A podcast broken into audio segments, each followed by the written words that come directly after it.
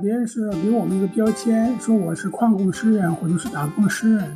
其实这我觉得是一个很懒惰的分类。我们活在一个非常奔忙的一个时代，我的鞭子追赶着每个人都在狼狈的逃窜。装卸水泥，如果你保护不好，十天都可以让你得肠胃病。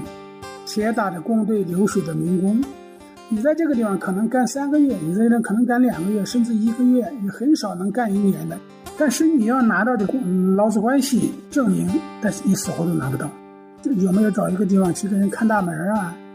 有没有办法将来老了去捡矿泉水瓶子呀？这样最主要的问题是这一群人老无所依。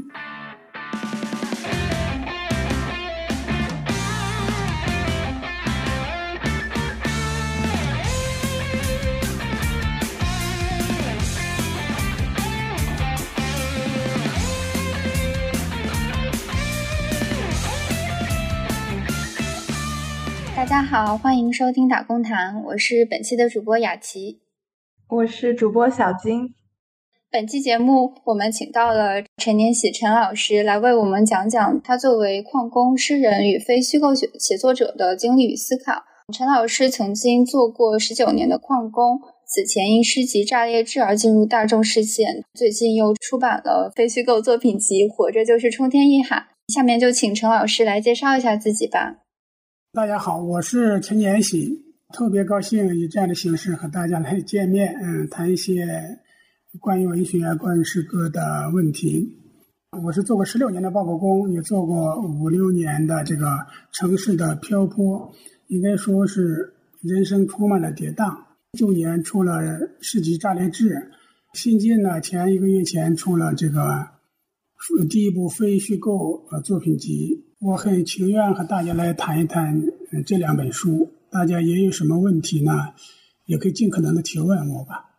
陈老师，刚刚你有提到你有很多重的身份，比如说矿工，比如说诗人，比如说非虚构写作者。在你的非虚构集子里面，也看到你之前可能还做过一些公益机构的志愿者，包括也在贵州那边的景区当担任过文职人员。此前还有参演过一些纪录片。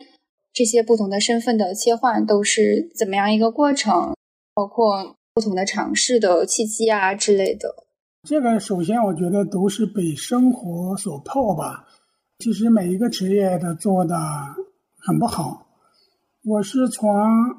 差不多是二零零零年，就是一九九九年的春节开始去矿山，开始做了一年多的那个架子车工，就是从矿洞里拉矿石出来。后来就做爆破工，一直做到二零一五年。二零一五年的春天呢，因为颈椎病是到了个非常严重的程度，再没有选择，就是做了颈椎手术。做了颈椎手术之后呢，就再也去不了矿山。一个是听力很差了，第二个就是那么强强的劳动是在矿山里没办法再去作业了。就从这个开始，从一六年开始，在北京皮村去做一个志愿者，那是一个工人的自发的那个皮村的公益组织，他们会做一些工人文化的工作。我就在那里做了一年多的志愿者。后来呢，我去了，从一七年去了贵州一家景区做文职工作，去做整个产品的嗯宣传宣发这一块的，还有整个景区的。产品的宣传、文案策划这一块，当然写诗歌比较早，就是在高中毕业之后就开始写，嗯，稀稀拉拉的写了二十多年。应该说，在做了矿工之后呢，就是对生活、对命运、对很多的问题有一些切身的经历，有一些思考。我觉得应该是从二零一零年进入真正的自觉的。诗歌写作，这时候的诗歌，我觉得自己写的可能还是有一些意义。啊，其实诗歌时间很长，有意义的写作可能有十几年的时间吧。非虚构写作呢，主要是从贵州去做文职工作之后，有长期的打卡坐办公室，有非常多的充裕的时间，也很无聊。主要的一点呢，也是一个是考虑到收入的问题，因为做文职收入不高。和矿山没办法相比，一个主要是稿费的考虑，第二次呢，就是我们有大我有大量的时间去回头去看人生，嗯，那么跌宕的几十年，也有非常多的记忆，非常多的思考。哦，我觉得非虚构这样一个新兴的文体，这样一个形式，它更适合去表达这几十年的矿工生活。它相对于诗歌呢，它更加自由，它的篇幅更加宏大，它也更加去有利于去呈现这样一个。波杂漫长的生活，当然参与过纪录片，这都是，但这个也不是很职业的去参与，呃，跟着纪录片团队去拍我的那个生活，这个就是也是一部分吧。嗯，总之来说，这么多年，其实人生非非常的跌宕，每一个都和生活相关，都是生活所迫吧，应该是这样。您刚刚也谈到，就是您做矿工工作和您作为诗人，就是这两个身份在很长一段时间其实是交织在一起的，是有重叠的。不知道就是您会怎么看待这样的重叠呢？可能在一些人看来，这样的重叠是嗯还挺令人惊讶的，但是可能从另一个角度来说，这两两个身份其实也是一定程度上的互补。包括像您说，您在矿上会有很多的对生活命运的感慨呀之类的。更有助于作为诗人产生灵感，然后也不知道您您具体是怎么看待就是矿工和诗人两个身份的重叠，包括身边矿工有没有更多的也在写诗这样的情况？对，确实是我的大部分诗歌，或者说真正有意义的诗歌，它确实是矿工这样的生活这样的经历是非常重叠的。嗯，因为我差不多所有的作品，我觉得有分量的作品也来自于这样一段生活，这样一段生命体验。矿工生活呢，这个是是别无选择的一个选择。你首先需要生活，需要一个生活的技能，一个生活的方式，所以这个是别别无选择。觉得从劳动这个角度来说呢，确实过打工生活几十年，对自己的身体也是一个很大的一个伤害。嗯，但是从另外一个方面说，它也激励了人生的厚度吧。嗯，他也在那样一个困苦的、那个闭塞的、那一个跌宕的环境当中，去让你去回头对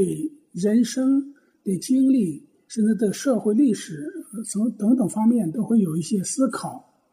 这就是增加了你人生的厚度。我们具体到作品当中呢，这个作品它就是显得一个是即我即物，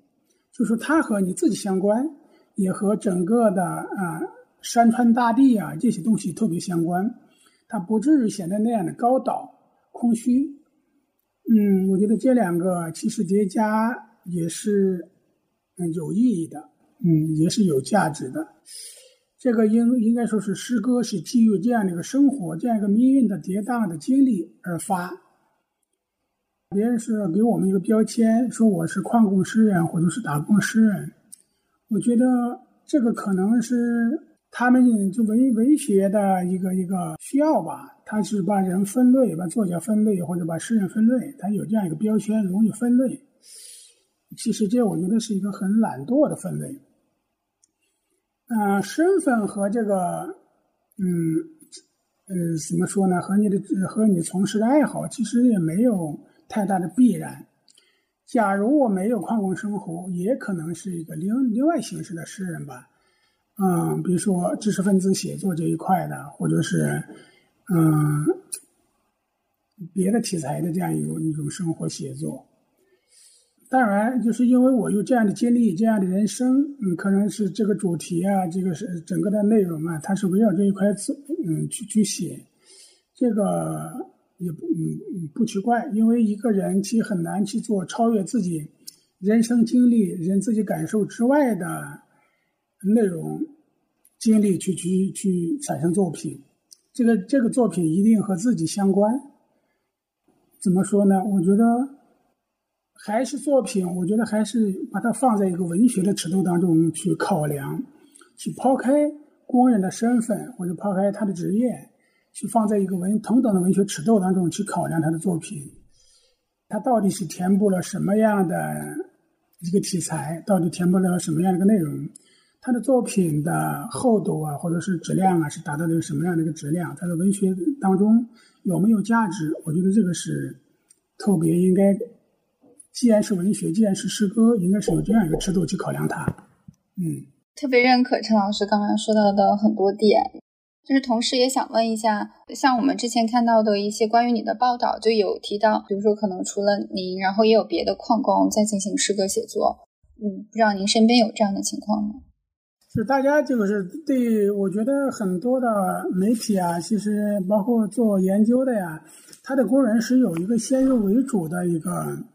有定义，比如说对工人一些一些符号化的呀，一些概念化的一些判断在里面。其实，嗯，矿工吧，他其实这个群体是一个非常复杂的，甚至是非常丰富多彩的一个群体。有的爱好不同，并且术业有专攻。有的人做有些方面就非常的非常的好，比如说我们我亲身经历，比如说我们矿山用的那个机械设备，它其实非常的高端，非常的尖端。这个但是我们有的工人呢，他没有什么机械的这个这个这个学习的经历，但是他通过他自己的实践观察，非常艰难的那些难度很大的那些故障。它都很容易去排除掉，因为所有的维修呢，它可以不需要去请那非常专业的人士来维修，矿山自行解决。首先一个时间成本，老板就省掉了，我们自己就省掉了。这个其实是每个人都有故事，每个人都有追求，每个人都是活生生的有血有肉的一个群体。当然，我觉得我看到的，在我们群体当中写作的人还是非常非常少。当然，文学是一个本身就是个特别小众的一个一个形式。可能大家觉得，大家学的一些本事吧，可能大家还是觉得学有止用，就是学有可用，它才有意义。有写作的人还是少。但是，相对于工人文学的了解，我觉得流水线呢，在城市的打工这样一个群体的写作呃数量还是比稍稍庞大一些。嗯，在矿山，我倒是碰到很少很少有这样的写作的人。矿山当然也有喜欢唱歌的，也有后来唱歌唱的不错的，去做各种乐队的人都都有。嗯，陈老师刚刚提到，就是其实矿工是一个特别庞杂的群体，然后大家都非常不一样。我们上一期节目也刚刚聊过一个，就是一个煤矿的矿工，感觉确实是，比如说他的经历就跟陈老师的个人经历就非常不一样。不知道您能不能就更多的向我们介绍一下矿工，比如说，嗯，矿工都包括哪些工种，然后大家的工作时长呀、工作环境都是怎么样的，以及包包括大家闲暇都怎么相处啊，有什么娱乐呀？就是就是能不能给我们一个整体的一个图像？中国本身就是矿种，它是非常复杂的，就是有金属矿，有非金属矿。你比如说，中国最大的工人群体、矿工群体其实是煤矿，啊，因为整个中国的煤资源比较丰富。再一个就是整个中国的很多的生产呢，它是是依赖于煤矿的，比如说发电呐、供热呀等等，嗯，包括民用的，嗯嗯，关于生活相关的都用到煤，所以煤矿的群体是特别庞大的一个群体。这个这个方面呢，就是它整个是嗯比较产业化的一个生产，它的安全呢，它的那个整个的工作呀，这个都是比较成熟的一块，嗯，比如说劳动保障啊，就工资保障啊，这都是比较成熟的一块。其余的一块呢，就是金属开采，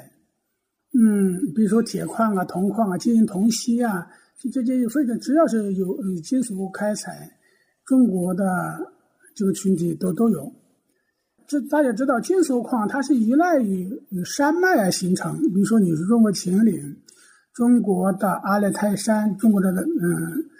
嗯卡拉昆仑山，比如东北的什么什么这个长白山，每个山体都会形成不同的矿体，这就产生了不同的工人群体。这个规模就相对于有大有小，有特别的零零散散的。我的矿工生活呢，就是相。相对于一个相似一个旅游击队的形式，为什么会到过那么多的地方？到过新疆六次去过新疆，嗯，到过祁连山，到过东北的长白山，一直到过内蒙的很多的包头这些地方。就是我们同行之间有一个有一个串约，就是说你在这个地方干还觉得还不错，就会打电话联系我，哦，我也去这个地方。我在另外一个地方干，哎，还需要工人。还还可以，我就会打电话联系我们昔日的那些工友，就这样一个串联的形式。所以我们不断的去流动，不断的去游荡。有时候工队很小，会有十几个人呢，五六个人，最小的小到这样一个程度。也有比较大的工队，比如说有一千多人呢，有矿洞特别大，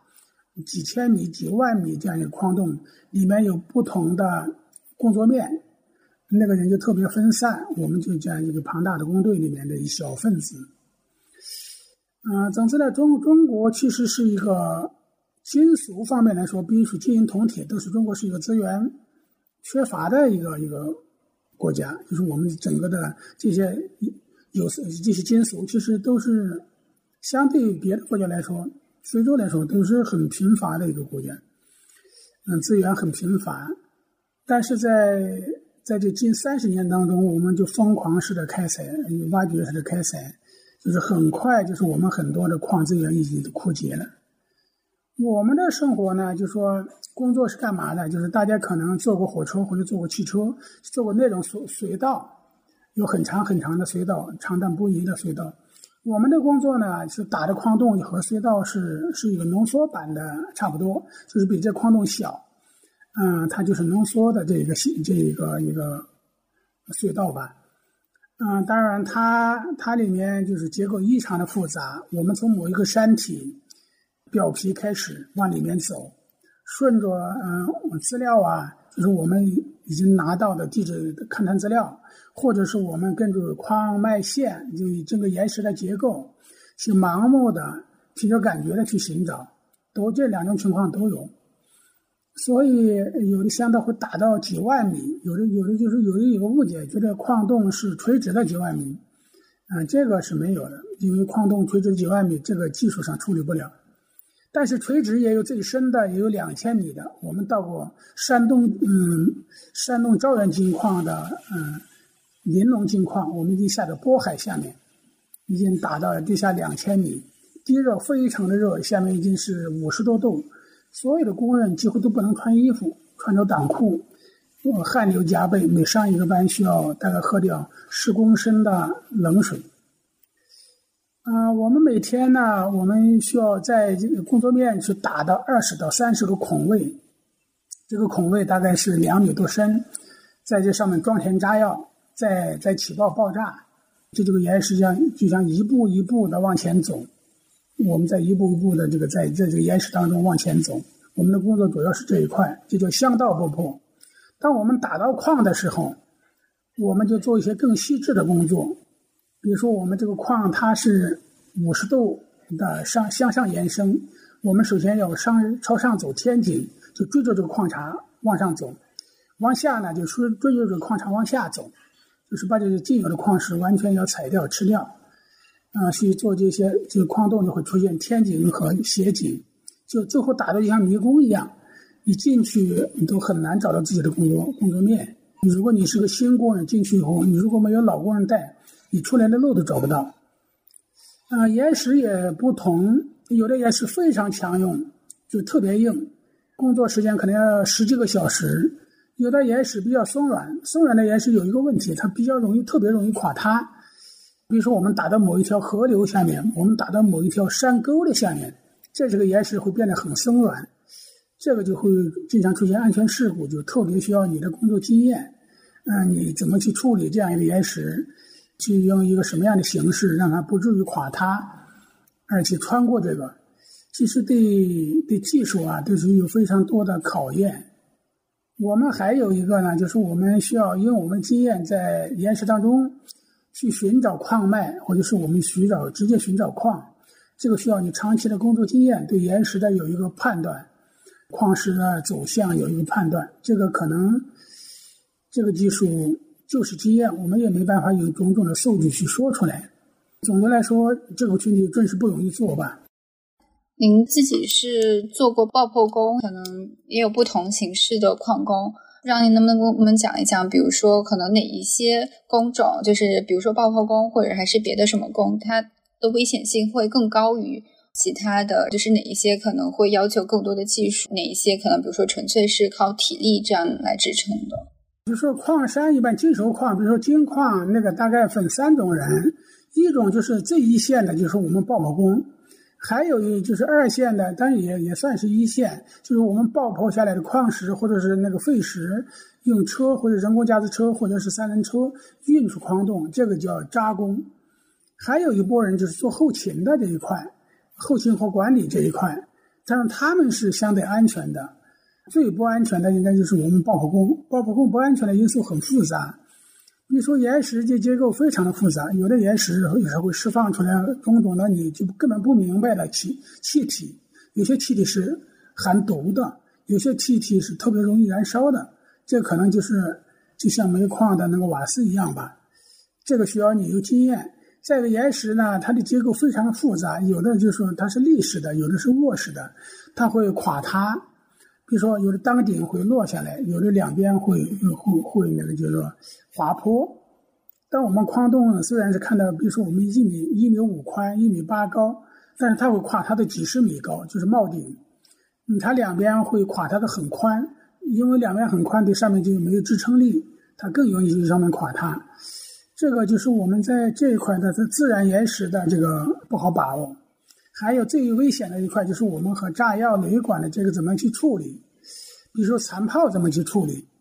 啊，如果处理不好，它会当场引起爆炸。还有一个就是我们在装填炸药的时候，怎么样去更安全的去装填，怎么更有效的去爆破，这个都是你要非常非常严格的训练，还有你要有有有要有常识和经验。我们做做爆破工的人，其实都是需要学习这一块的。每到一个地方，每到一个新的洞口，你都要去参加学习，去考这个爆破资格证。包括资格证一般都相对比较高，比如说我们都是省级发的，比如说我们在新疆都是新疆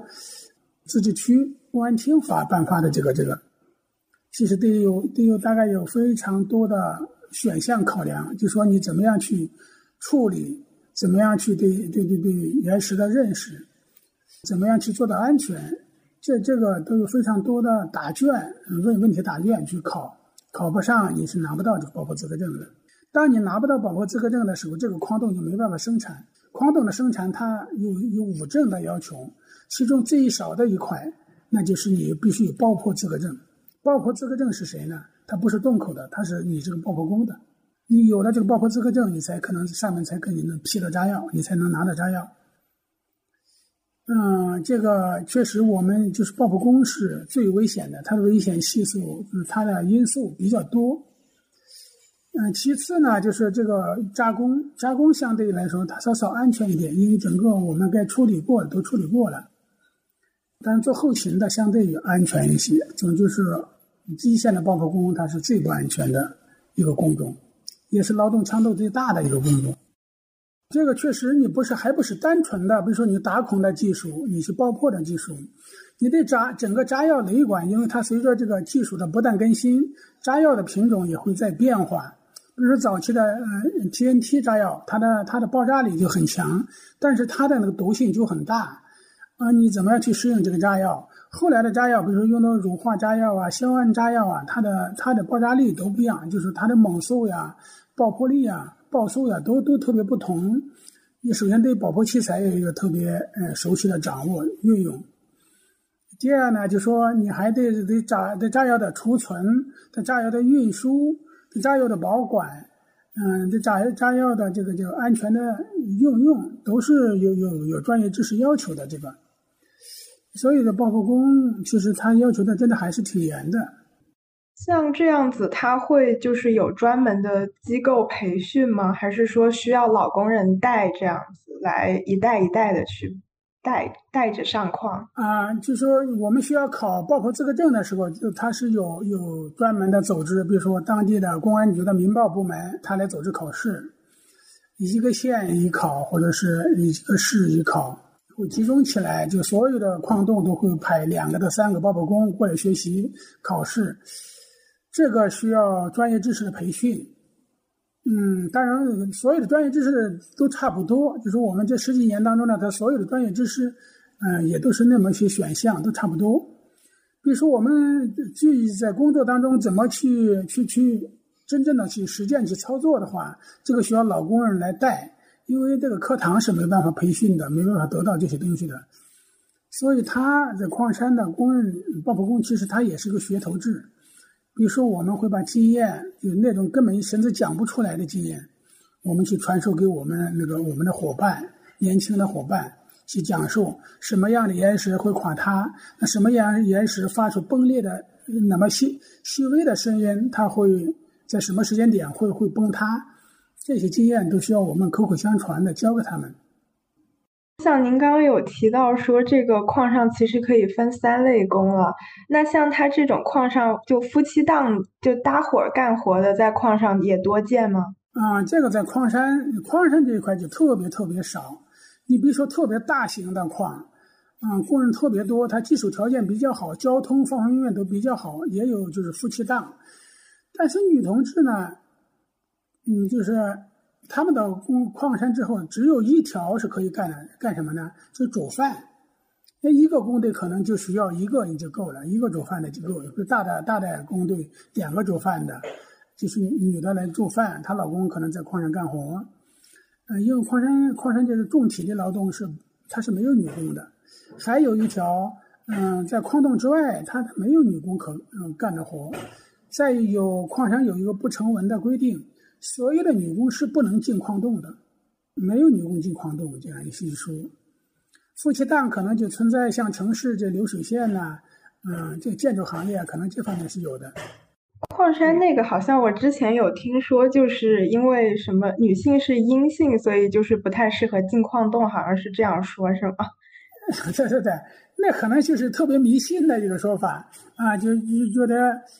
啊，男男的属阳，就是女的属属阴。矿洞就说他不见天日嘛，他也属阴，感觉到女的进矿洞呢，会给大家带来特别不好的、不吉利的事情。所以矿洞里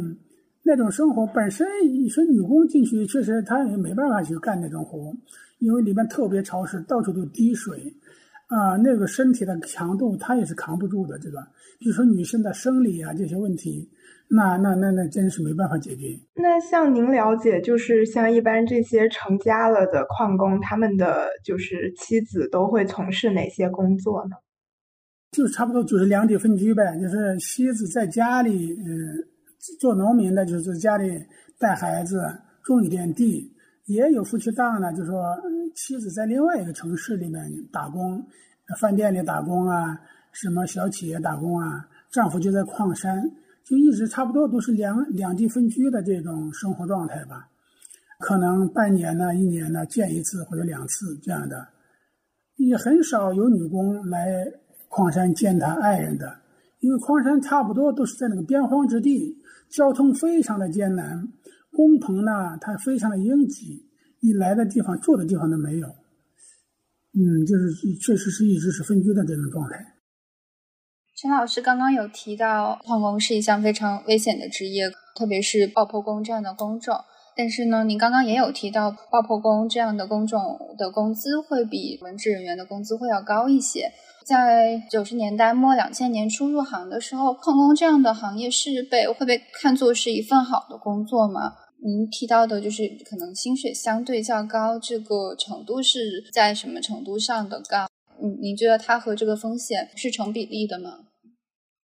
嗯，相对来说呢，这个爆破工他是技术，他是工资最高的，因为他的整个体力劳动强度啊和技术啊，这个是是挂钩在一块的。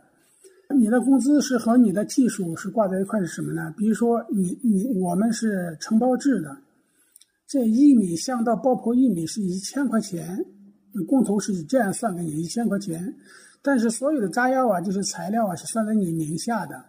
比如说你爆破了一米。这这这有一茶泡是爆破了一米，你的收入是一千块，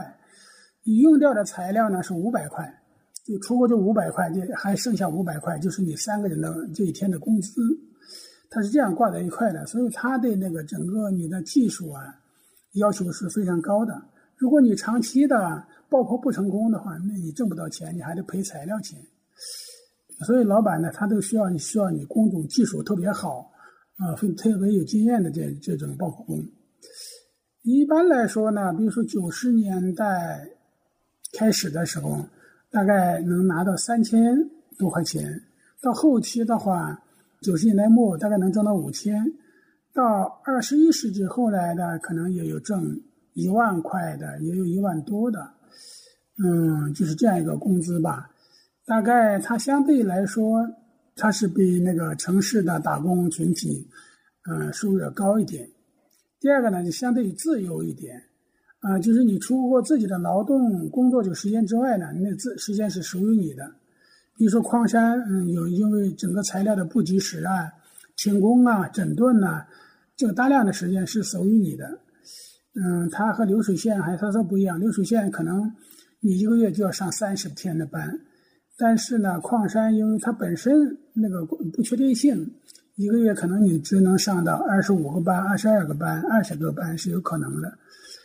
就是一个时间相对充裕，嗯，自由。第二个呢，你只要你的技术足够好，嗯，你的工资还相对要高，啊，它是这样一个好处的。那您刚才谈到这个这个三千五千到一万的这个数字是单纯的工资吗？你们会有其他的保障，比如社保之类的吗？这个是完全没有的，这个跟你一点都没有。因为这个我们有一句话就是“铁打的工队，流水的民工”。你在这个地方可能干三个月，你在这可能干两个月，甚至一个月，你很少能干一年的。因为那种强大的体力劳动，那种矿山矿内的那种岩石内的那种不可确定的变化。那你谁也做不到一年，就半年都不错了。这个，所以你不断的去变化，啊，所以你五险一金呢，这个就根本就没有这样一说，就是干一天有一天吧。其实我们在矿上干了那么多年，好像我干了十六年，嗯，总的算下来，觉得都觉得其实好像是挣到钱了，但是一直没有挣到钱。到底是什么呢？就说一年跑很多的很多的地方，不同不停的去换工队，有的工队呢，比如说你跑到新疆。嗯，那个情况和你在家里接电话谈的那个情况是完全不一样的，根本没办法干。有的地方呢，长期拖延工资，一年一结工资，那你谁也等不到一年，谁也干不到一年，所以你就没法干，你只有自己跑掉吧。所以一年虽然我们差不多都在外面跑，就是一年真正的工作时间可能有的半年，有的几个月。总之呢，三天。打鱼两天晒网，一年总的算下来也没挣到钱，就十六年的那样的艰辛呢，就都没挣到钱。所以后来到了做颈椎手术的时候，仅仅花了十万块钱，就就花掉了我所有的十几年的积蓄。那但是就是一方面，对，就是像您说的，就是可能工资在数字上看还不错，但是也没有社保，然后可能自己。要面对很多的不确定性，包括还有可能潜在的危险啊、伤病啊之类的。但是，嗯，就还我还有一个问题是，那到老了，大家没有任何的保障，矿工们老了都怎么生活呢？是就是还要继续去找别的工作吗？这个也是我们这个群里特别焦虑的一块。因为你自己本身的这个专业的限制，你你所有生活空间的限制，就说你本身干这一行，你其实对另外的世界你是很陌生的。你乡村，就说你如果长期在乡村带这一块人呢，他在家里也有产业，比如说养殖业、种植业，他有一些基础。当我们作为一个主要的劳动力出去打工的时候，我们家里所有什么都没有了，所以我们就没有回头的机会。所以就是为什么做矿工一做几十年都回不了头呢？你首先你没有回头的机会。当你回过头来去去从事别的职业的时候，你也可能三几年都不成功，三几年都没有收入，你怎么办呢？所以就一直说一条路走到黑，回不了头。更早的一个说法就是说，难怕入错行嘛，就说你真的入错了这个行，真的是没有回头路的。我们这个群里特别焦虑的一块在哪呢？就是养老的问题。因为这个职业，它造成的人到了五十岁的左右的话，你基本就干不动了，你身体的各种毛病、各种问题都会出来，风湿病啊，那个、那、那个、那什么，纯黑病啊，这些职业病都会出来。特别焦虑，也根本没办法的一块就是养老的问题。一个寄希望于孩子能不能孩子的养老，第二个呢？其实都都没想好，大家都没想想好怎么去办。比如说我在北京，因为手术做了手术去北漂的时候，去北漂的时候啊就说还想过很多，有没有找一个地方去给人看大门啊？这个就相对于体劳动劳劳动比较小一些。有没有办法将来老了去捡矿泉水瓶子呀，这样去去去生活呀？这都考虑了很多。最主要的问题是，这一群人老了老无所依，因为他一生的职业就是包括这一行。确实，之前对矿工对养老的这个艰难的处境，感觉有一点缺乏想象。所以，所以陈老师，你会觉得就是进入矿工这个行业是入错行了吗？我觉得真的是是怎么说呢？真的是入错行了。现在拐回来看吧。我们的行业这一块呢，你从单个的看，单个的时间点来看，可能我们都很一大部分，大部分人是安全的。你从长期的生涯来看，那我们会经常接到电话啊，我们问起某一个人，哦，大家都说哦，这个人走的，他已经走了好多年了，嗯，他在新疆走了，或者是他在塔吉克斯坦走了。那我们就再去问其他一个人呢？他说：“哦，这个人已经尘肺病很严重了，现在在住院呢。”呃，再问其他一个人呢？他说：“这个人啊，他已经残废了，坐轮椅呢。”你说我们短时间来看，可能大家都是安全的。相对一个矿洞来说，他一年的事故当然不是特别多。但是从更长期的职业看，大家都没有太多的好的结果，很少有好的结果。这个行业呢？确实是很很非常很残酷的一个行业，我们也寄希望，就说首先，工资工薪层面呢有一个保证，让他老老有所依；再一个从那个劳动设备方方面面呢，对他们有一个好的保护。但是很难，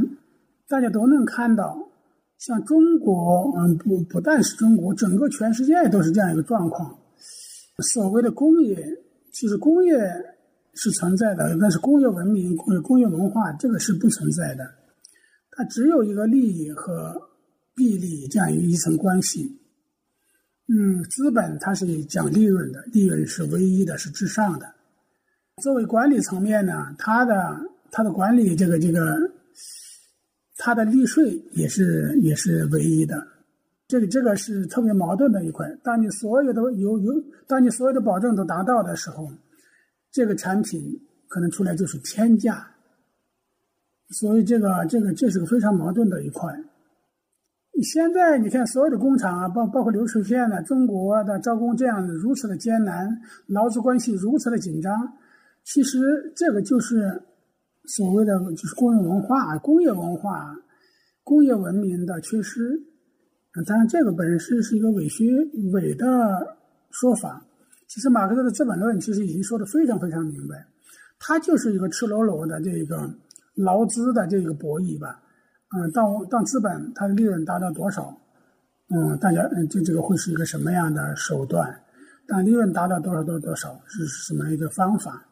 当资利润达到百分之三百的时候，那可以可以可以可以特别血腥吧。其实，马克思《资本论》这这这一块已经讲的非常的赤裸裸，讲的非常明白了。这个，嗯，我是这样理解的。你有没有想过，如果是有一个重来、重新来的机会，你会想做什么？如果不是做矿工的话，如果还有机会呢？我觉得我还是读书，等到大学毕业，去再去哪怕去开一个饭店呢，去做一个嗯小小的创业呀，就是自己力所能及的去做一些。去解决生活的问题，去解解决一部分人的生活问题，就是让让事情做得更有价值一些吧，让人生啊，让让事业本身有有更有价值一些，安全系数更大一些，这些事情去做吧。呃，其实我觉得，就刚才陈老师有讲到的几个点，都是现在虽然说有因为呃。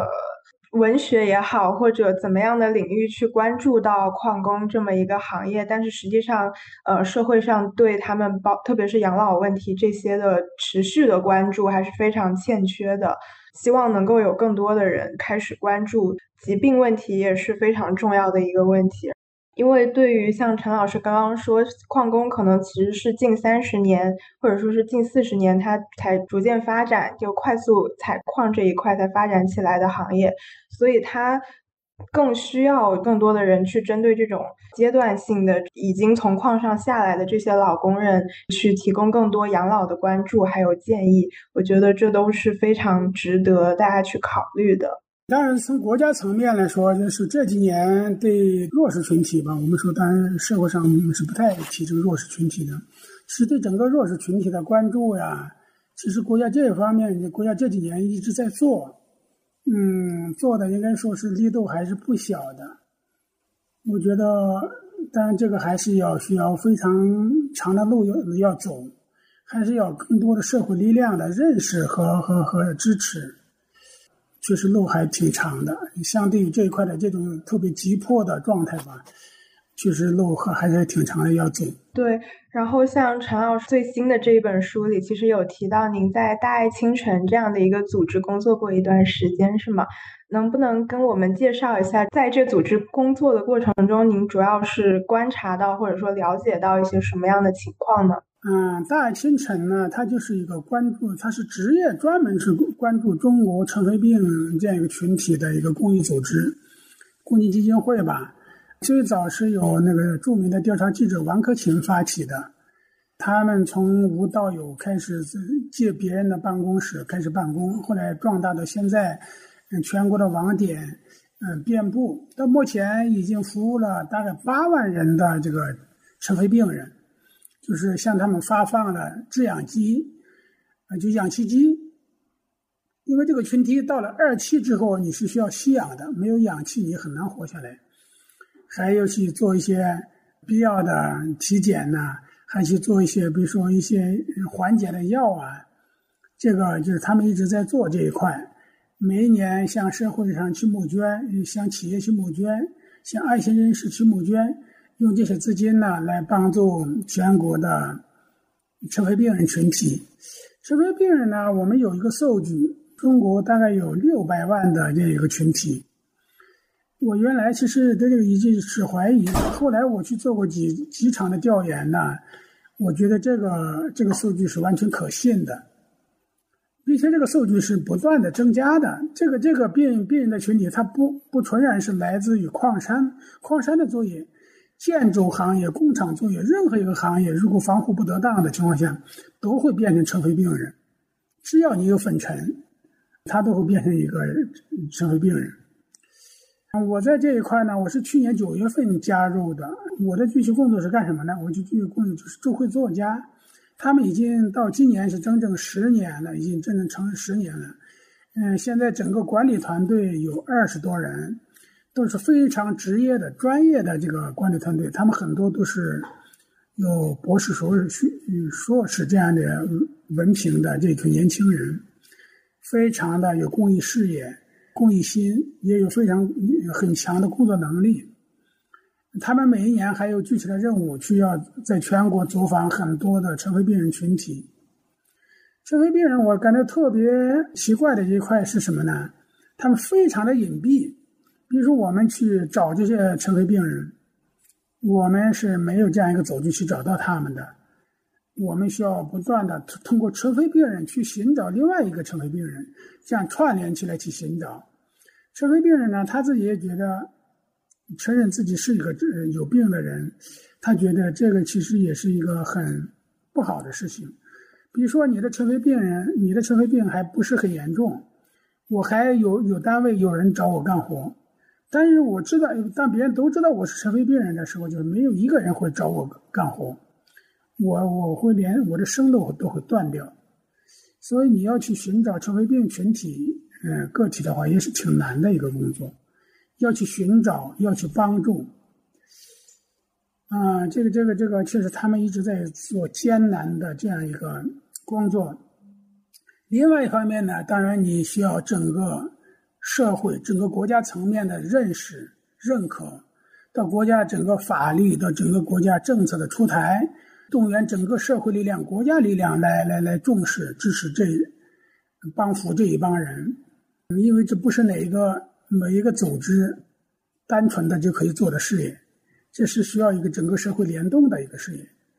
所以，一方面整个推动国家、推动整个政府层面的参与认可，包括立法，嗯，包括医疗，包括一些政策的出台。嗯，下下面呢就是事事无巨细的去寻找这些尘肺病人，具体的去帮助每一个人。嗯，应该说这几年走的也很成功，也很艰难，也很艰辛。嗯，总之来说呢，希望更多的人关注到这一块，更多的人来参与到这一块。嗯，因为这群人是为整个国家的。嗯，建设为整个开改革开放的发展，国家的红利，就种种的建设红利、经济红利，是做过实实在在的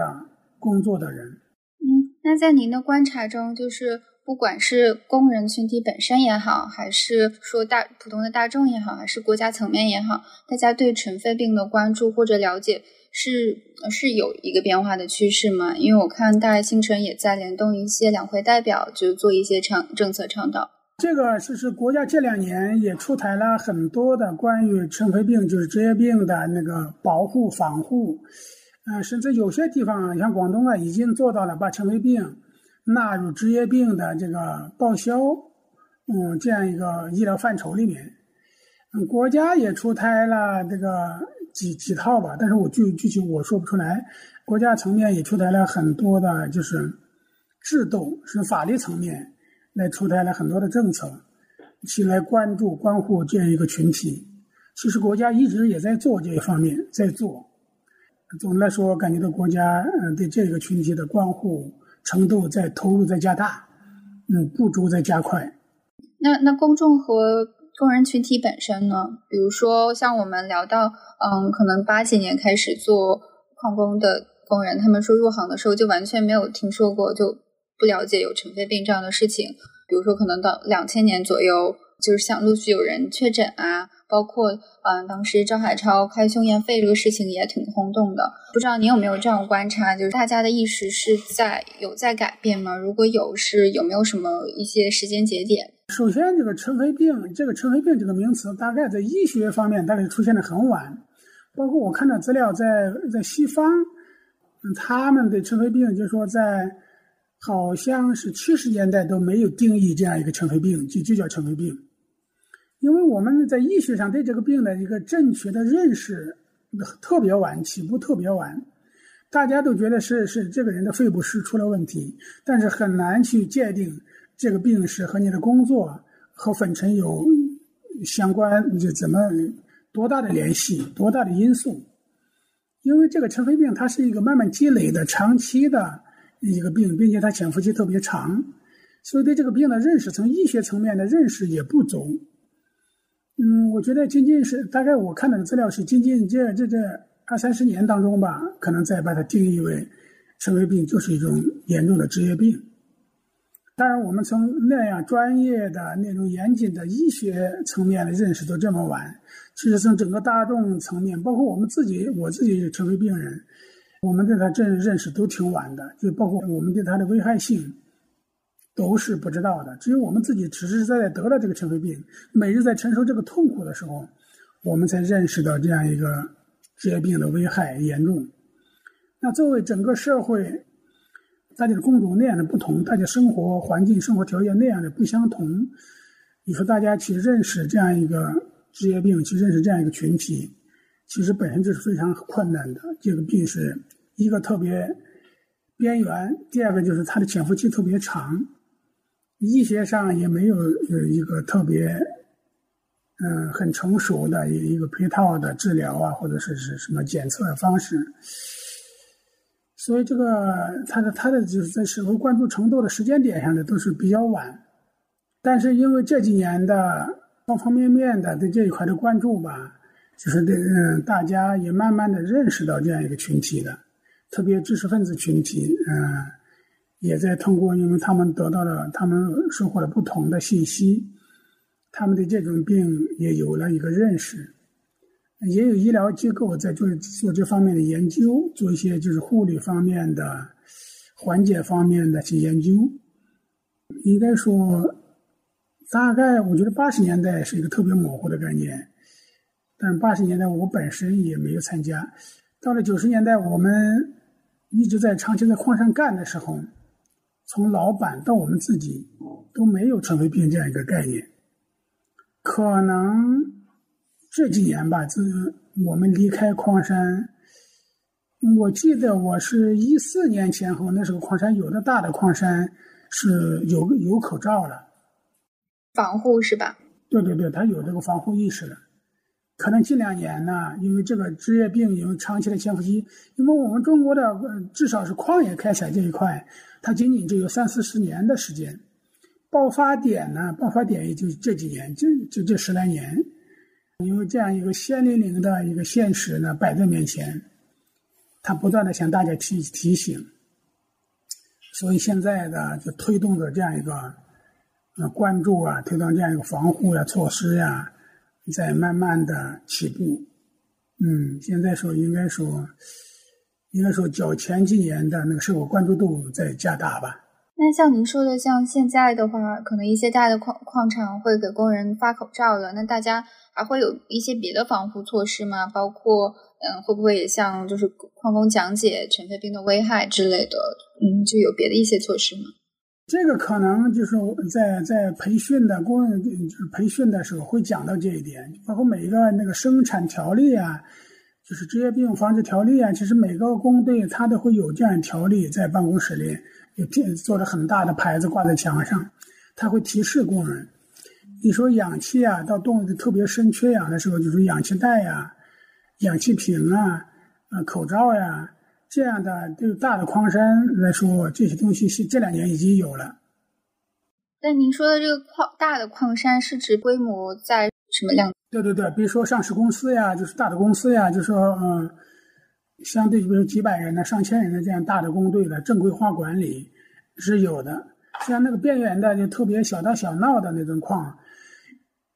那个就做不到，那那肯定是做不到。那就还是比较草莽的方式。对对，我我我去年冬天，我到去杭州，去杭州去参加一个关于这个尘肺病公益的一个一个活动。当我回来坐火车的时候，经过火车站，经过火车站是在火车站对面有个地方，我去吃饭，有一个装修的，他们去把那个地板大理石。用那个那个切割机去切开铺地板，那个就是我走到那个时候，就一下子他们那个就切地板，造成那个灰尘，整个把那一片都笼笼罩着，谁都看不到谁，那么大的污染。但是那几个特别年轻的工人都没有任何一个人戴口罩。恰恰是我那一天你参加完活动，在这个会上，大家有很多的企业家也都说到，这个这个这个城市的建筑业啊，装修业啊。这个群体的防护啊，这个劳动意识、自我保护意识啊，急需普及，急需加强。但是我看到，在在杭州这样一个这样如此发达、这样人们的意识、安全意识，应该是走在全国前列的这个地方吧，它还是这样的情况。所以这个工作总的来说，我觉得还是有非常的多的工作需要做。尘肺病呢，它不是说你长期的工作，它会在在得得尘肺病。有的孩子现在就尘肺病也向着一个年轻化趋势，最小的有十四岁的尘肺病人，二十岁以前的尘肺病人都挺多的。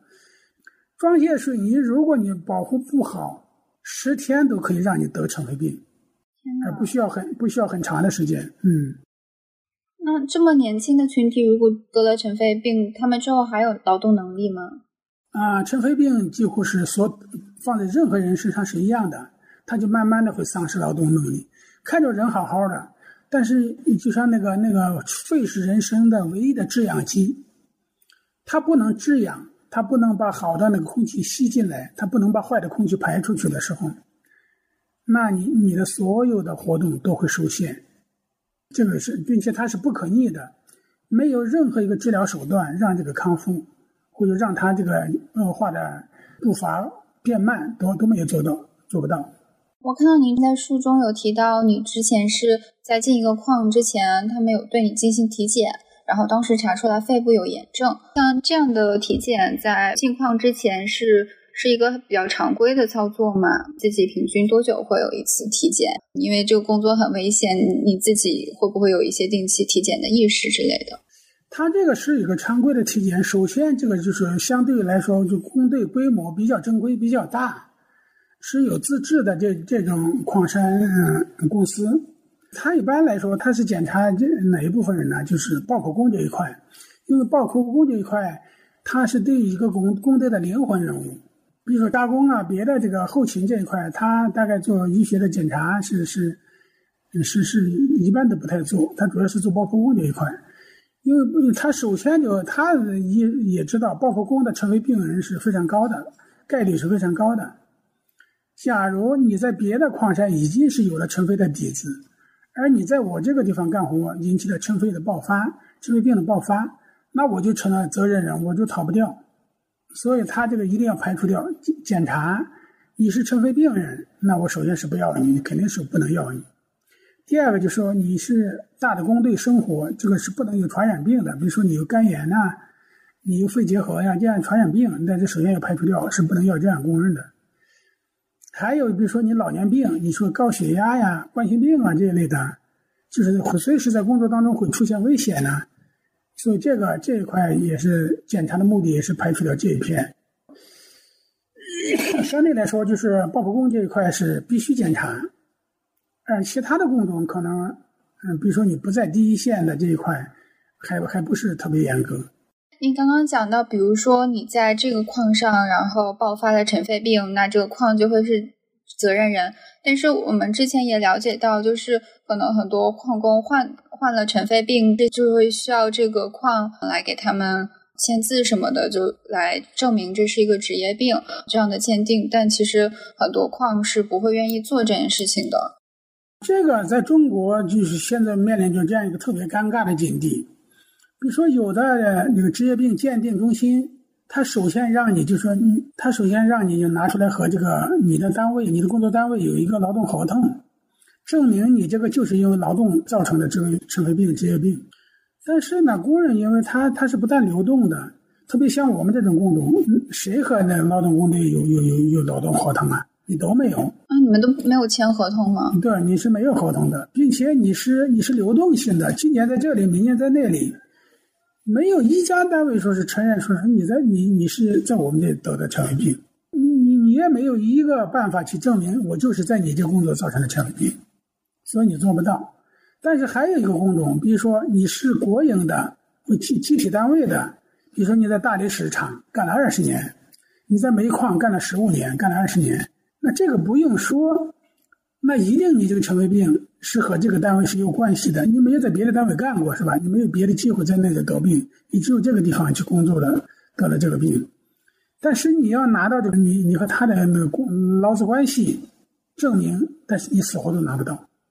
天哪，确实没有没有想象，可能正常情况大家连一纸合同都没有。对，大部分是那根本就是没有合同的，就是当然像这正式的煤矿啊，你们什么合同都有，但是你要拿到说是我这个我这个病就是你们这造成的职业病，我在你这干活干二十年造成的职业病，那是没有一个人一个部门可以给你开具这样一个证明的，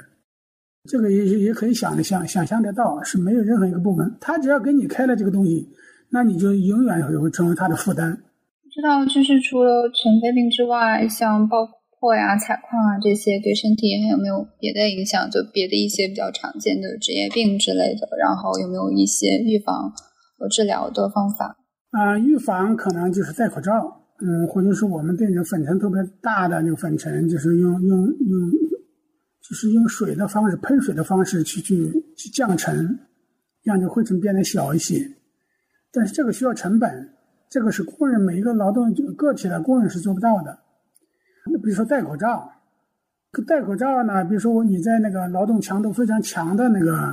工作岗位上，你是你你可以想象怎么戴口罩。就是我们戴着我们现在新冠肺炎，我们戴着口罩去坐火车，你都很难去戴一天，你都感觉到特别不舒服，呼吸都困难。你在那种空气特别稀稀薄、工作劳动强度如此之大的那个状态下，你去戴这个防护口罩。那你的呼吸怎么去保证？这两个本身就是不可调和的矛盾，这确实是非常难的，非常难的。所以说，怎么样去去去劳动？怎么就是在后来后期的治疗怎么去办呢？这个医学是一个非常大的难题，医学是解决不了的。它唯一的办法就是让你不要感冒，不要再加重病情，至少让你的病情缓慢的进行，而不是快速的进行。因为每一场感冒、每一场意外的这个这个打击，都会让你这个病快速的进入下一层。你这个唯一的保养，说白了就是一，你是不劳动，你停停止劳动是唯一的办法，远离粉尘这个环境，就是这样的。那您自己是应该是从去年确诊呃尘肺病。就是这中间，您自己有一些什么样的症状？就是有接受什么样的治疗呢？但是，原来就吃一些，比如说汉方鸡甲片呢。他们说这个病，这个药是唯一的可以让那个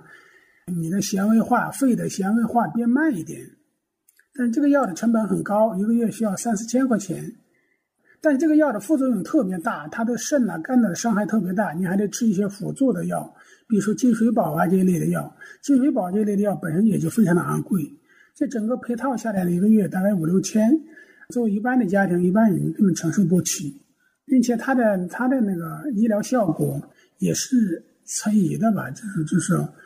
你在国内也没听说谁哪个是坚持的用这个方法来治疗而达到一个比较好的效果，好像也没有。我就是呢，就是说冬天。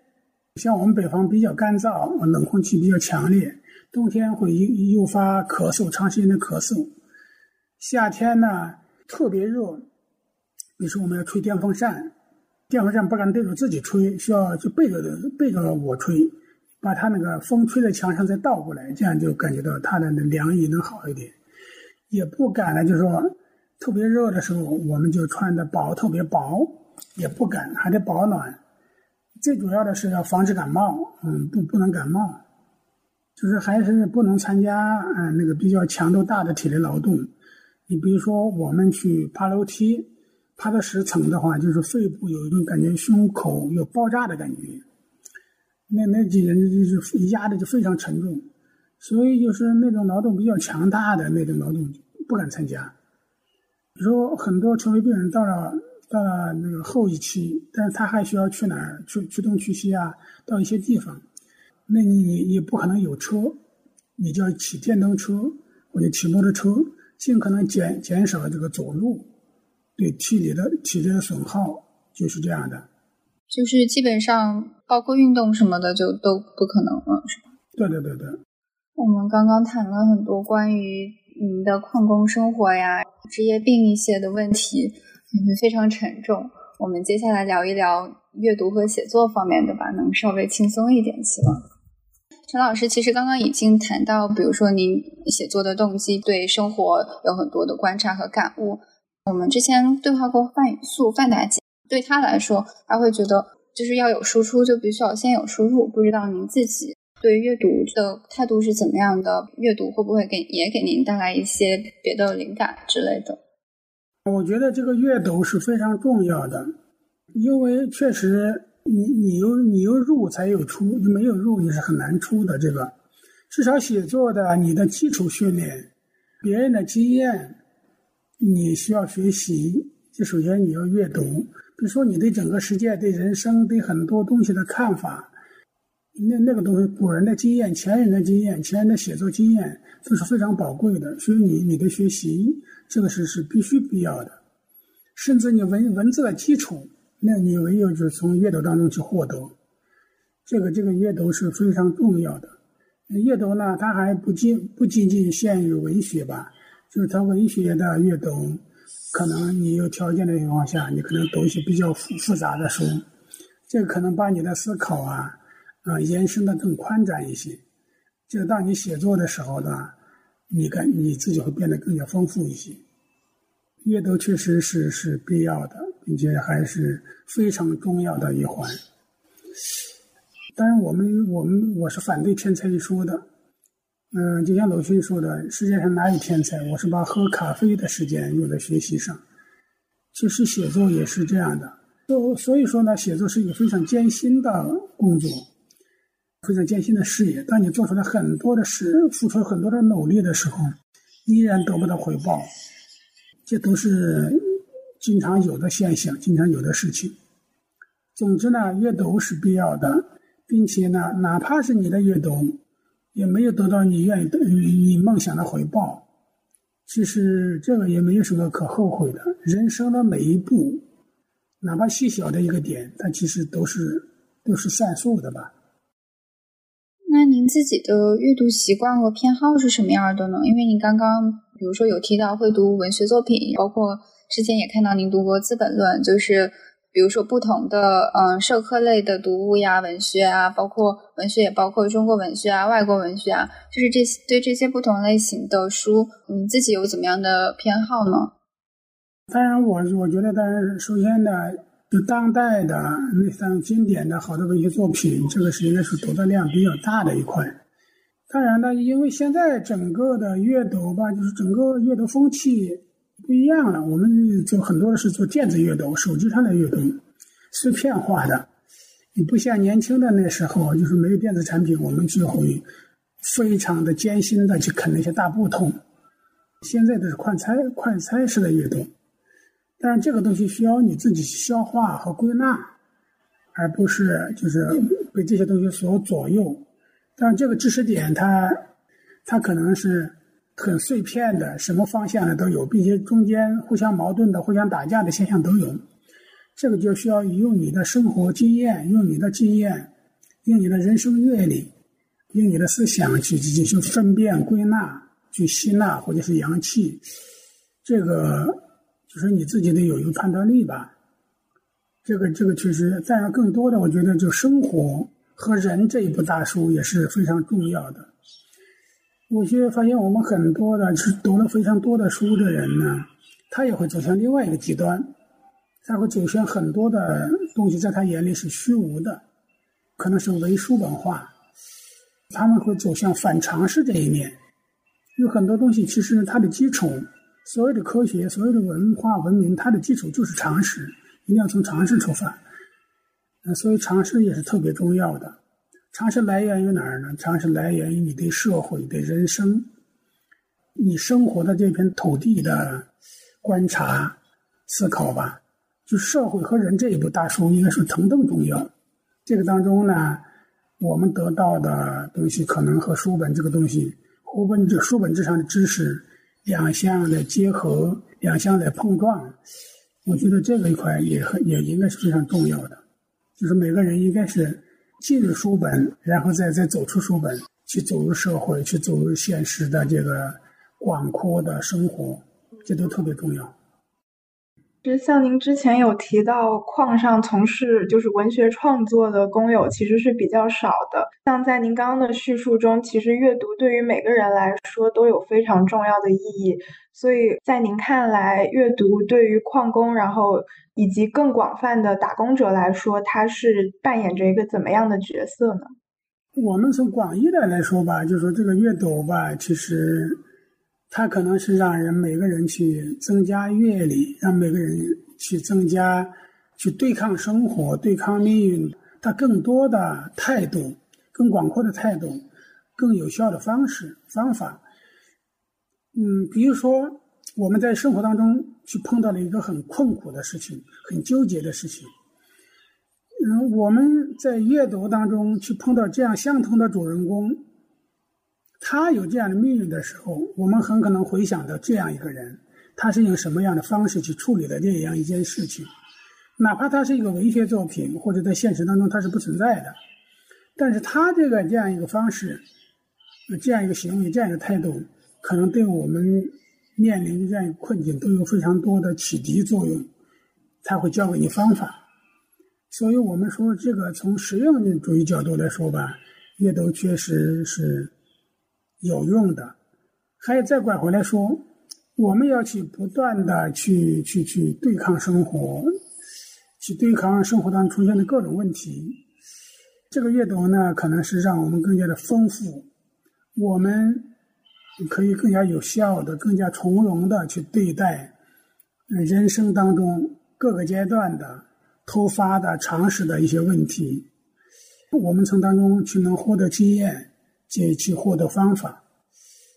嗯，从另外一个方面说呢，就说你走万里路和你读万卷书吧，都可以让你增添人生的厚度。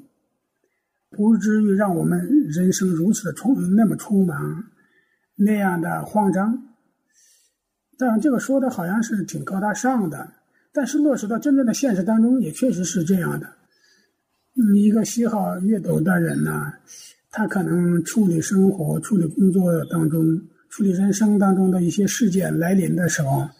他可能他的处理方式更有效一些，更加从容一些。我觉得是这样的。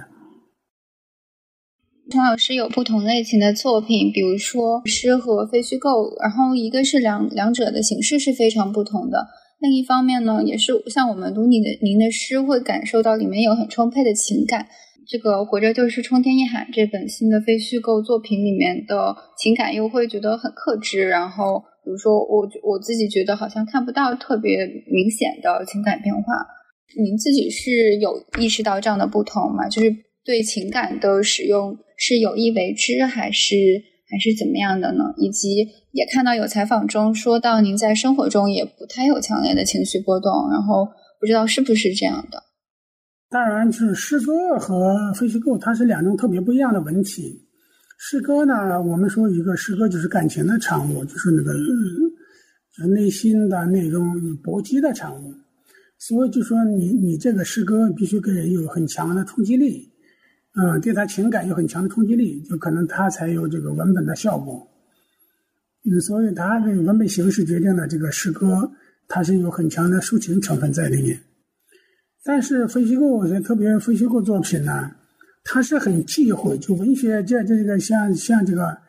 小说，包括散文这样类的作品呢，它是很忌讳，就说你对大段大段的作者的情感在里面贯穿其中。你你你替代了这个主人公，取代了故事中的主人，去去抒发感情，去做一些事物的那种判断，这个恰恰是他削弱了你这个文学作品的嗯中间的那个留白成分，嗯，给给读者的思考呀，给读者的那个在当中在对整个人物场景啊，对人物命运呐，嗯，判断还原，其实你是限制了他。这样一种文学形式呢，我觉得，首先可能我的文学观就是这样的，我要到有些地方该该戛然而止，我就戛然而止。当然，那个也不是说是我们在后面，我们可以让读者去延展这个故事，用读者自己的生活经验去填补这一块。我觉得这这就是文学的留白的重要性。一个文本写的特别满。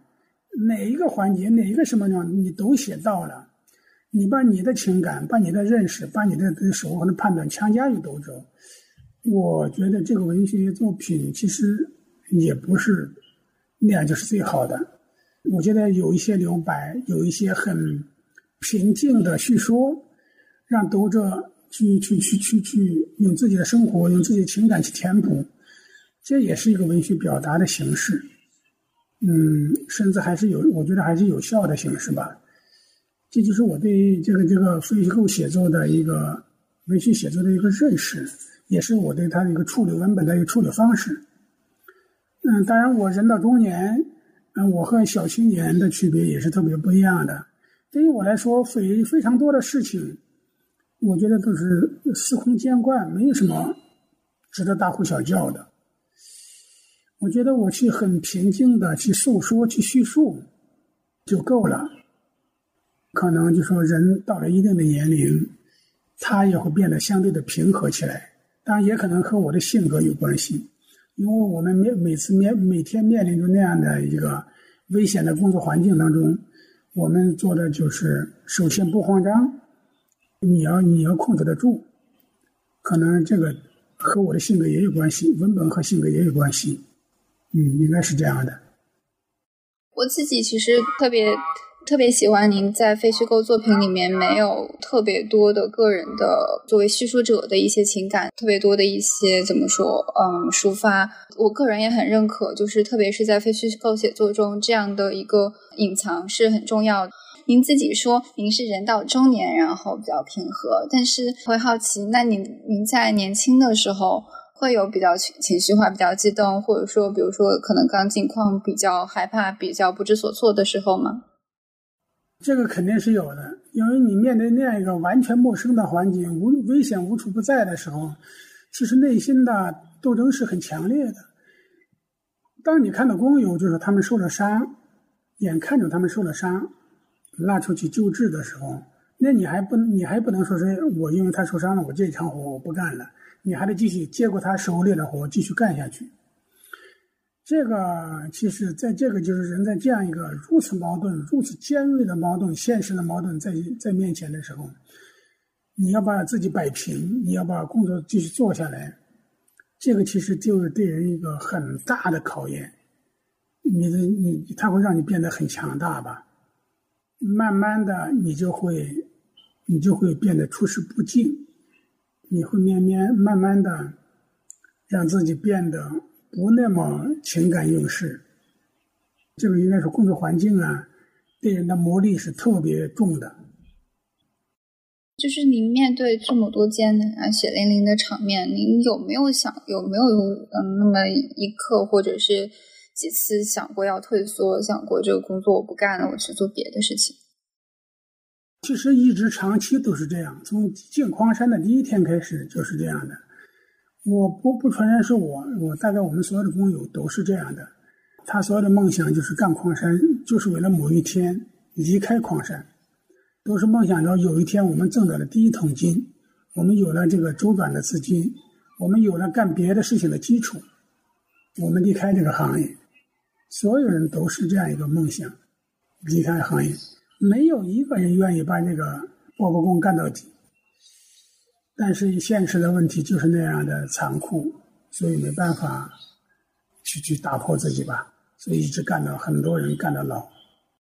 其实像陈老师之前提到的，就是写作的过程，呃，阅读的过程，或者说是您的一生，其实都是在和生活做一个对抗。在这个过程中，从工作上来说，您也在尝试不断的转型。其实我个人觉得，您对文学的热爱像是，嗯，打开了一扇窗户吧。就是您是否会觉得有感觉到像文学可以改变命运的这种感受呢？我觉得，当然，我们从世俗的来说，文学确实也能改变命运。当然，这个改改变命运，它是有两个，一个是直接的，一个是间接的。比如说，我写的很成功，我不断的有作品发表，我不断的。一个作品出来，我能得到真正实实在在的经济上的改善，或者是我还有优势，我后来到了文化部门或者到社会上某些部门去做另外的工作，就但是因为它的前提是基于我的文学的基础，这个是一块，就是直接的改变命运。还有一块呢，就可能是文学给你的那个心理的那那种东嗯因素元素挺多的。当你在在对面对生活、面对命运的时候，文学的力量在支撑着你走。文学的眼光、文学的思维来支撑着你去坚持。用文学来对对你的生活不堪的生活、沉重的生活做一些安慰、慰藉，呃，让你继呃继继续的走下去。这个就是看不见摸不着的这一个一个帮助。这个两方面真的都都是存在的，这也是我为什么几十年一直能坚持下来的一个原因所在了。像我们的听众也好，然后我们的一些嘉宾，他们也对文学有自己非常深沉的热爱吧。可能并不是每一个人都能都能有比较多的发表，然后并且因此对自己的经济生活得到呃有所改善，但是。实际上，对于尤其多的这些工人工友来说，文学其实并不是一个很遥远的东西，而且越来越多的工友能够投入写作，能够呃阅读，然后发声，对他们自身也是一个非常重要的经验，或者说是一个改变吧。我觉得，就我希望所有人都喜欢文学，但是我们拿我们当然也不要要急于上急于文学能改变我们的命运。它能改变我们的心灵世界，它能让我们变得更加韧性一些，去面对生活、面对命运。这个我觉得都足够了。我们现实当中特别有现特别现实的一个例子，什么呢？当我们人生碰到特别不开心的时候，我们去喝一场酒。喝醉的时候，某个人会去随便去引引出一首，去读出一首古人的诗歌来。古人的诗歌也是在这个特别失意的时候，那那两句诗。那这两句诗对你自己，对这整个酒场，这个人人生不怎么顺的这这这这个这一场酒友当酒友，它其实都有莫大的一个安慰和启迪作用。为什么我们说是文学不死？它一直存在。我们从世俗的意义来说，它文学能改变我们每改变哪些人？能让哪些人就是吃上文学饭的人？那数量是极其有限的。但是为什么文学它一直是持续不断的？就我们说文脉，它就像一条呃河脉一样，不断的从古到今，在大地上，在人心里流传。它为什么一直存在？这个就有它自己的意义所在。我们每个人骨子里面、心灵世界当中，其实都是有文学的。我们把它付诸行动，我们用它去博、去去和生活博弈也罢。我们用它去和现实去搏一份实实在在的利益也罢，嗯，我觉得都是好的。我希望每个人心里都有文学，因为任何不管物质世界怎么样去发展，世界永远不可能，嗯，都都是每个人想象的那么美好。美好才是不美好和苦难才是整个世界的一个常态。嗯，这个世界它永远是这样的。嗯，所以希望每个人骨子里都有文学。陈老师其实之前也就是也也，我们之前事先沟通的时候也有提到一些嗯工人文学方面的东西，不知道您能不能嗯再多给我们讲一讲你怎么看待工人文学？然后包括您也观察到，就是这些年工人文学有一有有一定的变化。对我首先觉得工人文化其实是存在的。工人文化当然，它的它的它的主体是谁呢？当然，首先就是工人这样一个群体，他们在写自己、写命运，在向这个实现、向这个实践去呈现不一样的文本。这这就是工人文学或者工人文化是存在的。当然，近两年的工人文学是处在一个沉寂的状态，我不知道这个中真正的因素是什么。像十年前的，像郑小琼啊。包括王世岳呀这样的这样的成熟的诗人，后来包括许立志呀这样的人，啊，在这近几年当中是处在一个相对沉寂的状态，就是工人文学，我觉得还是处在一个弱项的状态。这个具体的原因是什么东西？真的，我我我我觉得我没办法去回答。总的来说呢。就是我们在什么样的群体，我们去做什么样的事情，我们是什么样的人，我们去做什么样的努力付出。比如说，你是知识分子群体，你特别熟悉的一块，你就是知识分子这一群体的命运。他们，你是另外一个行业的群体，那那你你特别熟悉的一块，那就是你那个群体。作为工人呢，你特别熟悉的一块。那就是你自己和你自己的这个群体，你自己的群体也只有你自己能做得好，别人再怎么去做，再怎么去关注，那毕竟是隔着行。有句话叫“隔行如隔山”，他无法，他无，他无论怎样的去努力去进入，其实它和这个行是是有隔的成分在。唯有你自己的表达，你自己的发声，那可能是真正的是接地气的，是真正有效的。所以，工人文学、工人文化这一块，嗯，是需要我们自己来做。古人有句话是：“就是老者各其事。”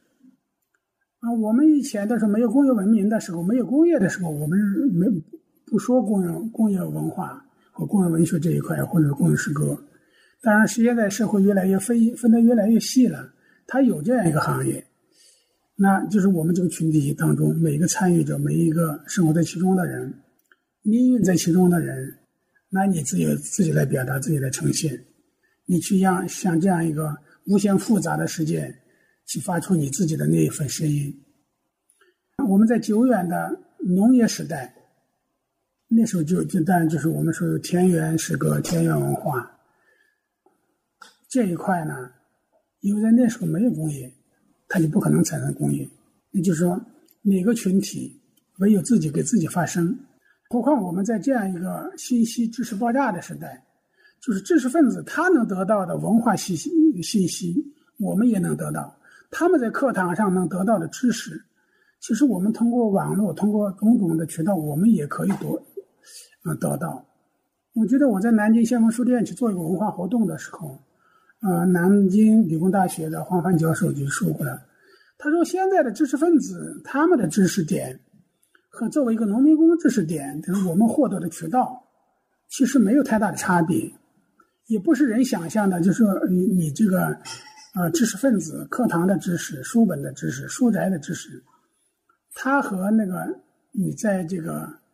底层的所获得的知识，有有什么天地的差异？但其实没有差异，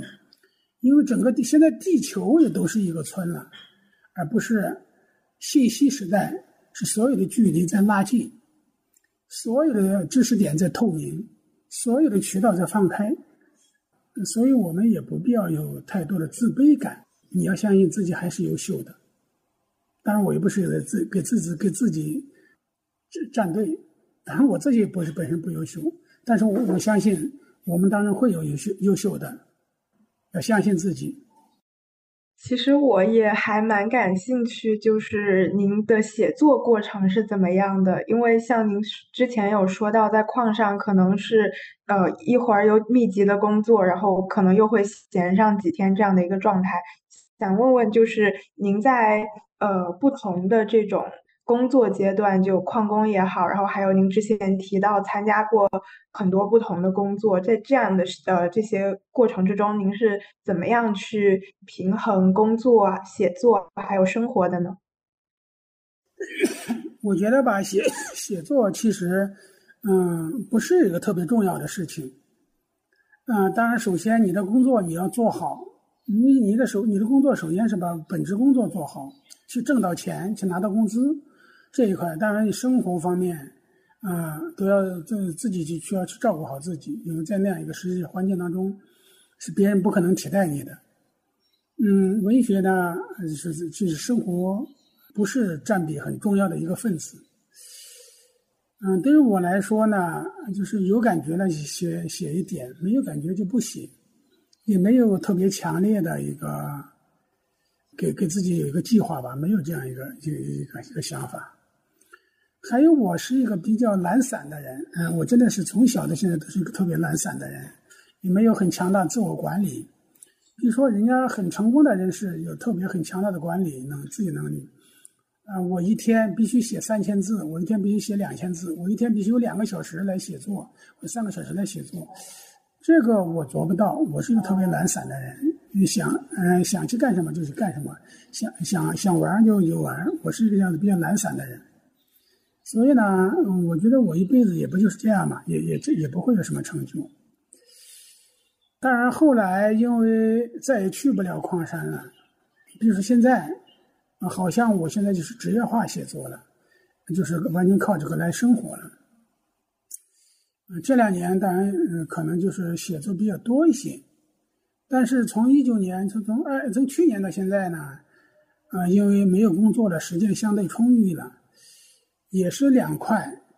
一块呢就是我去卖书，比如说我的扎来志嘛，他现在也是十次加印了，十次加印了，也印了四万多册，也都有特别多的读者朋友们希望我，嗯，他们能拿到我的签名版，我就是做一些签名，从从那个平台啊，比如说从京东啊，从当当啊买过来，做一些签名啊，嗯，去邮寄给全国各地的读者，做一些互动。主要的精力都做了这一块，所以从去年到现在呢，写的作品就特别少，特别少，几乎去年的现在都没写太多的东西。嗯，我觉得吧，我还是一个嗯懒散的人，希望大家也不要向我学习，我是一辈子大概也写不出来什么东西的人。其实，在您的《炸裂志》这本呃诗集之中，我特别。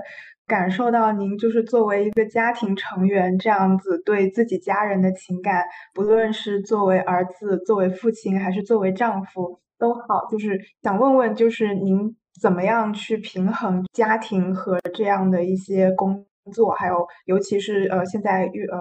可能更多的精力放在职业化写作这一块呢？其实我觉得吧，作为一个男人，其实他责任是非常大的，整个家庭需要里里外外都需要你去承担。比如说爱人，爱人他，我爱人他就是一个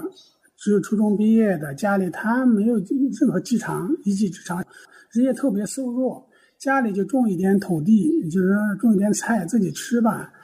嗯，土地我们的土地非常的贫瘠，一亩地打麦种麦子的话都不会超过三百斤。土地的收入完全是一个负数，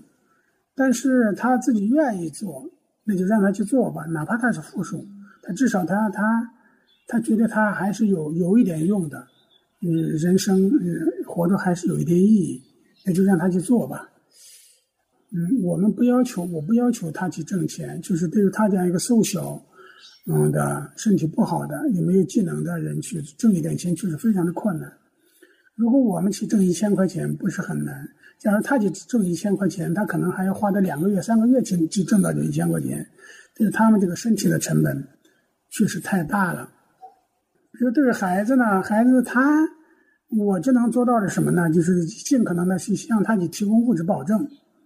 嗯，他能读到什么位置，我尽可能的去提供物质保证，就是让他尽可能的有条件去成长。但是太多的，我我我也做不到。就一般化的、大众化的，嗯，正就正常的去读个书吧，我我尽可能的去去提供物质条件，还有家庭啊和整个社会矛盾呢，社会去处理很多的问题啊，这个还得我去处理，毕竟我们是相对来说，比起他们来说，还是有一些社会经验，去处理各种事情，去平衡各种关系。呃，其次呢，当然，首先我最重要的一个一个一个一个。任务是什么呢？去挣钱，家里是需要去不断的花钱的。比如像我们这个家庭，每年大概需要四万块钱的收入，没有四万块钱的收入是摆不平的。我首先要要解决四万块钱的经济收入问题，需要付付出很多的努力，想出很多的办法去实现这一块。这一块，我就我已经是很疲惫了，做的确实是已经是非常努力了。我有看到《活着就是冲天一海》中有提到，您妻子在近几年有尝试在陕西的韩城做教课，但是没有展开来写。能否请您就是简单来讲讲这样的一个工作它是怎么样的？就是您妻子从可能在家里种田，然后到这样的外出打工，对您家庭这样的生活是有怎样的改变呢？教课是它是产生于大概产生于十年之内。十年一之之前，中中国所有的花椒产地它是没有形成规模的。我们说早期有一个麦客，就是说从甘凉那边过来很多的割麦子的人，但是后来机械化的实施呢，这个教课就就就消失掉了。但是这花椒的规模化生产呢，种植呢，它是没办法实现机械化的，依然需要人工去采摘，但是它的收割期也很短，大概两个月时间。如果你去不及时的采的摘呢，这些花椒会掉在地上，会烂在地上，所以他会他会要求有很多的妇女来做这份工作，就是在韩城，就是靠近山西这个茫茫的黄土原上，气候特别干燥，也没有树，这种环境当中才才会长花椒，产花椒的地方就会产苹果，但是必须要有很大的温差，地理条件。它会在生产那个，嗯，韩城的花椒应该是我们中国最大的花椒基地吧，大概有几十万亩是有的。每一年需要全国的，从山东的、甘肃的、四川的，反正非常多的人，这些妇女，他们原来有一部分人是原来在新疆做棉客、拾棉客，就摘摘棉花的。后来呢，这个棉花也生也也也实现了机械化生产，机械化采摘。所以这一些这部分人呢，他就失业了，后来就改行来摘花椒。花椒看来还是十年甚至二十年也没办法进行机械化生产，这就产生了这一波人，其实是非常非常苦的。大家知道，整个陕北那一块呢，空气非常非常的干燥，啊，甚至两个月都不下雨，茫茫的黄土原也没有树林，也没有树，没有任何遮阴的地方，大家就在每天顶着烈日。十几个小时的去摘摘花椒，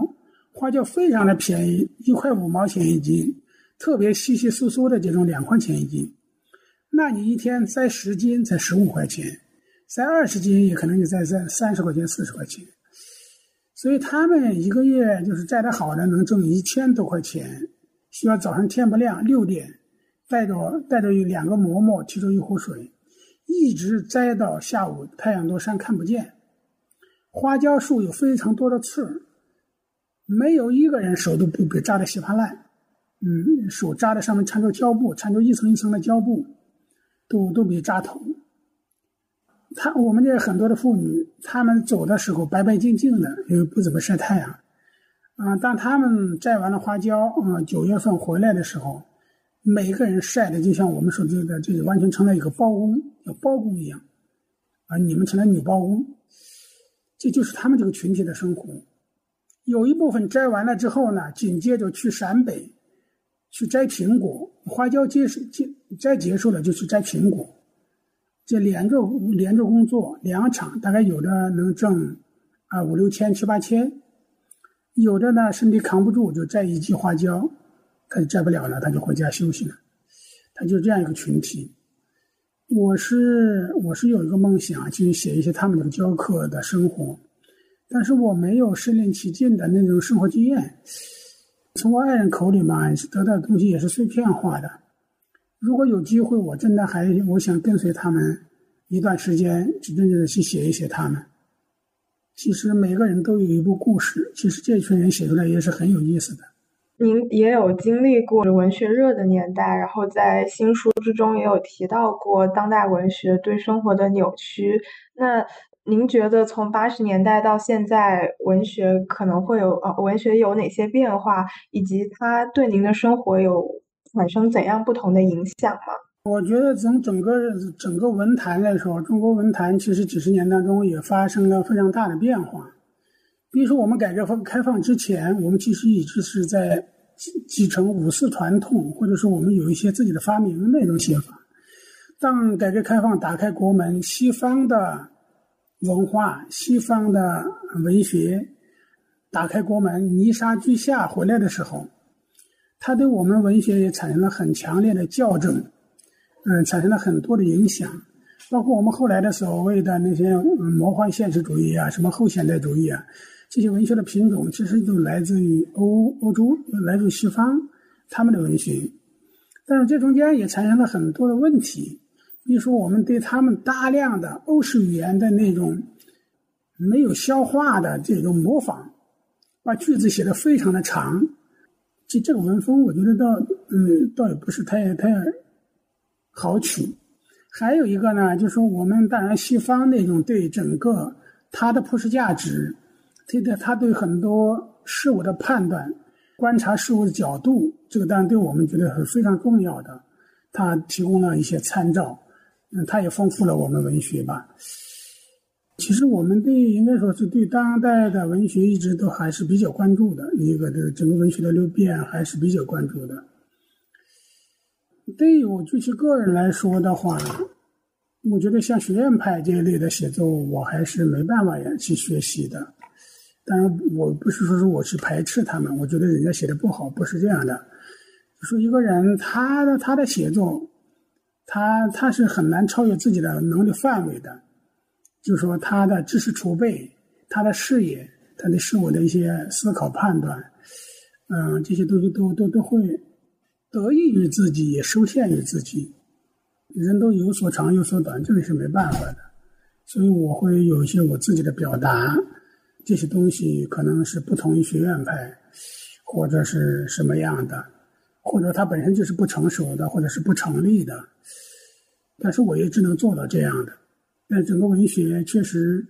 它对我人生的直接的、间接的影响，当然也是挺大的。可能对我们对对很多事情的考虑啊，对很多事物的判断呢，它不断不但有我们人生的经验，不断有先先人的经验，也有文学的这种感性的。影响在里面，嗯，反正是挺复杂的。其实，在您的作品之中，也可以感受到和就是所谓学院派或者纯文学这样一个比较大的差别，就是您的作品实际上都是非常贴近自己的生活和体验的，所以也是非常宝贵的经验以及写作。之前您有提到，从一六年到北京皮村做这个新工人文化团的这样的一个志愿，对对对，想请问一下，就是您当时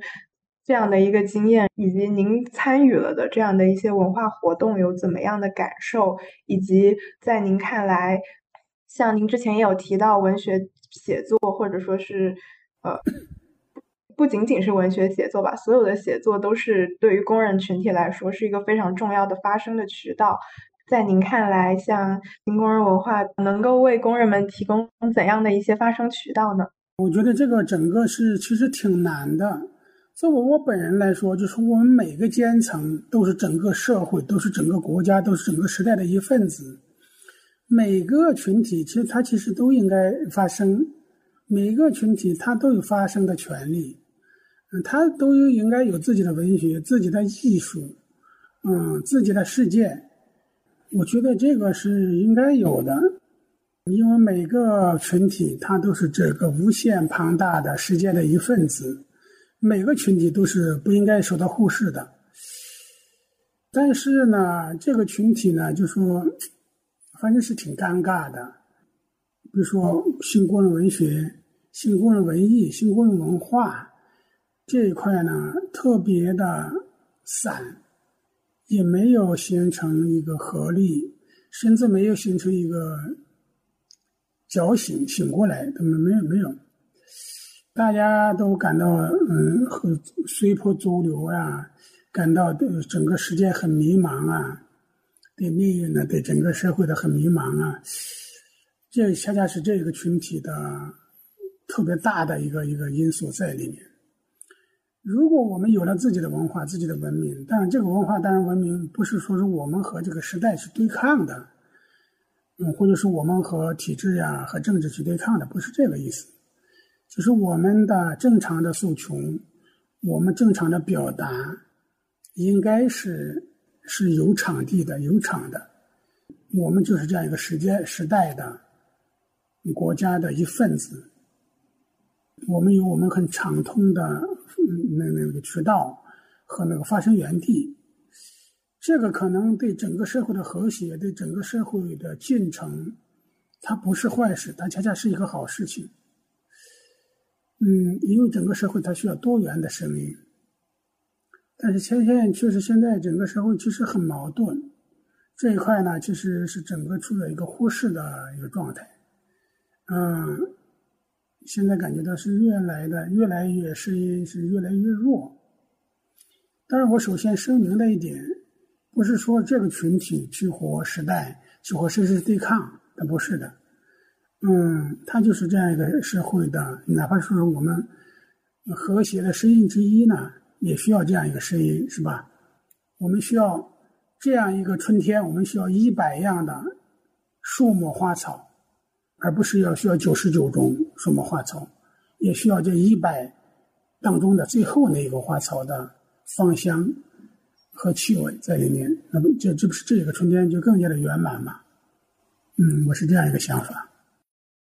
所以，您观察到像比如说工人表达或者发声的场地的缺缺失，或者说比较散，你是觉得是当前是有一点？缺乏一个组织，或者是就是嗯一些组织者之类的，还是说缺乏场地是又是什么样的场地呢？像比如说您您之前去的皮村，他们也有一些文学小组之类的这样的东西。比如说他们的一些演出，他们甚至这些话剧，就是话剧的呃作品，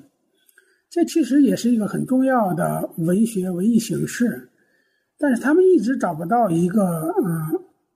演出的平台、演出的渠道，就这个东西，在只能在特别小众的这个范围内去去去传播。当然，这个就会慢慢的形成夭折，就是他他首先他没办法去获得一个展示认同，更更更别说是我们从经经济基础上、从经济上去得到一些支撑，这更就谈不上。但是这整个社会的一个现状吧。确实，这个这这一块是很尴尬的。他们没有一个很好的渠道去展示自己，去搞一些沙龙啊，像像流行歌手呀，像是是主流歌手呀，他们有这样庞大的舞台，没有，就就是很尴尬。就是您您是觉得现在就其实还是太太小众了，然后也没有办法就是真正和大众接轨。对对对，我觉得整个社会的参与度、认可度是非常的低。我们活在一个非常奔忙的一个时代，大家被生活中压追赶的，被生活的鞭子追赶的，每个人都在狼狈的逃窜，好像大家都顾不上这一块。我感觉这个好像是这样的状态。是的，我我自己我自己其实也是这样的感受，特别是可能身边有很多，比如说中产，然后大家可能都在聊育儿呀，然后九九六啊，就是确实可能对别的，比如说工人群体的关注就会非常少，甚至可能就没有，也不知道怎么能够改变，但只是有一点声音，发一点声音吧。对，我觉得就是你在生活当中每一个环节，包括田园劳动，我们生产劳动，它其实都可以产生艺术，是吧？啊，这个东西吧，我觉得其实应该在在生活在艺术的舞台上有所展示，这个应该应该是正常的，应该是有这样一个渠道的。再一个，我觉得这个社会不要我们不要大家不要去把很多东西去去去政治化，就是觉得这些东西这些人。是要反抗什么？是要对抗什么？他其实不是这样的，不是你想象的这样的。其实每个人对生活可能有有有小抱怨，但是他这个抱怨他没有你想象的上升的那么高，他不是这样的。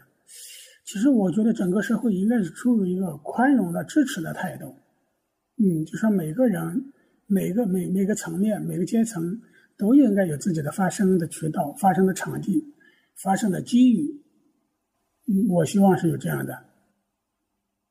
你这首先重申一点，其实每个人都是爱国的，没没有一个人说是想想让我们这样一个嗯国家出一个纵乱分裂，就没有这样的想法的。你生活在期间，嗯，你还是需要有个环境的，对不对？其实这这个还是大家不要做太多的解读。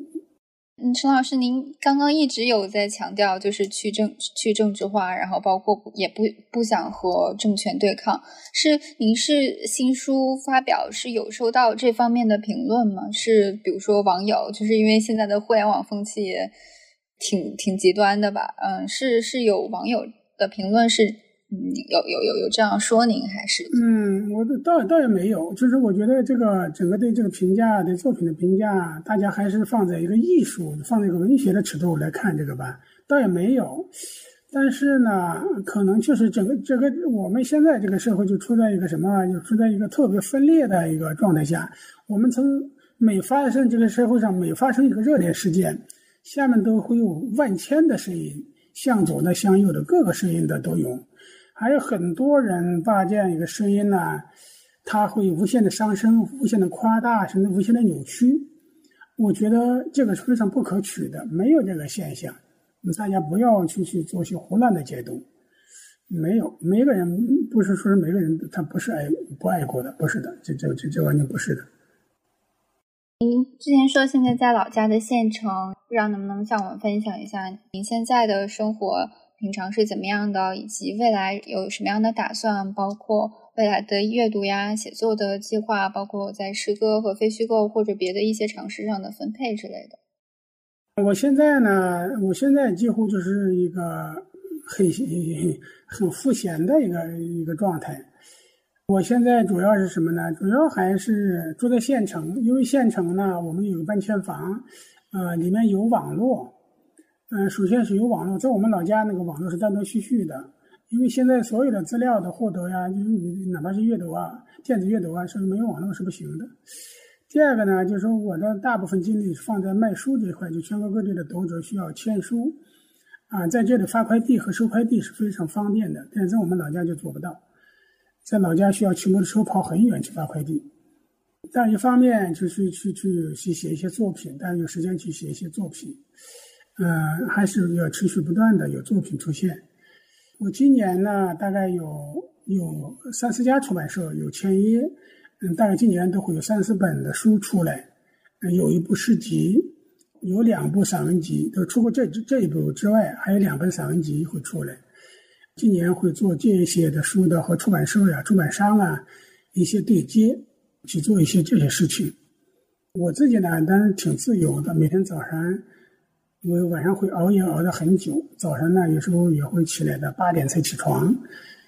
嗯，生活大概说规律也规律，说不规律也不怎么规律。当然，因为身体的原因，也不敢太做一些剧烈剧烈的运动。反正就每天就是很平庸的生活吧，就是这样的一个状态。写作计划这些呢？但是，我现在还有两个计划，有一个就是再再写一本诗集，也有出版社有意向来签约一本诗集。但这个还在计划当中嘛？诗歌这个东西还不是说你自己想写就就能写得出来，可能还需要很长时间。还有一部分呢，就是写我写我我在这工作十六年当中住了无数的旅馆，也特别比如说挣到钱的时候住好一点，挣不到钱的时候住的特别差，四五块钱的、两三块钱的这种旅旅馆，在旅馆当中呢，也碰到形形色色各各种方面的人。其实这个是非常的有意思。我想一本，我想一家出版社有个编辑，我提了这样一个选题，嗯，他说其实非常有意思。这个在国内好像这这里的作品都没有，他说非常有意思。他们倒是极力支持我来完成这样一部作品。反正计划当中吧，什么时间能写得出来还也不知道。嗯，反正走一步看一步。期待，我我自己也觉得特别有意思。有多少不一样的人在就是旅馆中可以接触到？对对对，我们我们比如说我们上矿山之前也没挣到钱，但矿山那个活没法干，老板说是你还得在下面住两天，住个四五天，那有时候住个十天也也上不了矿，矿上设备不到位，那你就住到下面，你身上钱是非常有限的，可能是饿一顿饱一顿。那个住旅馆的人是天南海北的，亡命天涯的，什么什么都有。这些人呢，就是形形色色的，也有做小买卖的，也有做小生意的，有人生不如意的，也有人生得意的。其实也是一个浓缩的小社会。嗯，你真的写出来，其实也挺有意思的，应该是。但是我觉得我还得抓紧写，因为这个时间隔得越远，记忆会越来越模糊，嗯，就会越写越来写的越困难吧。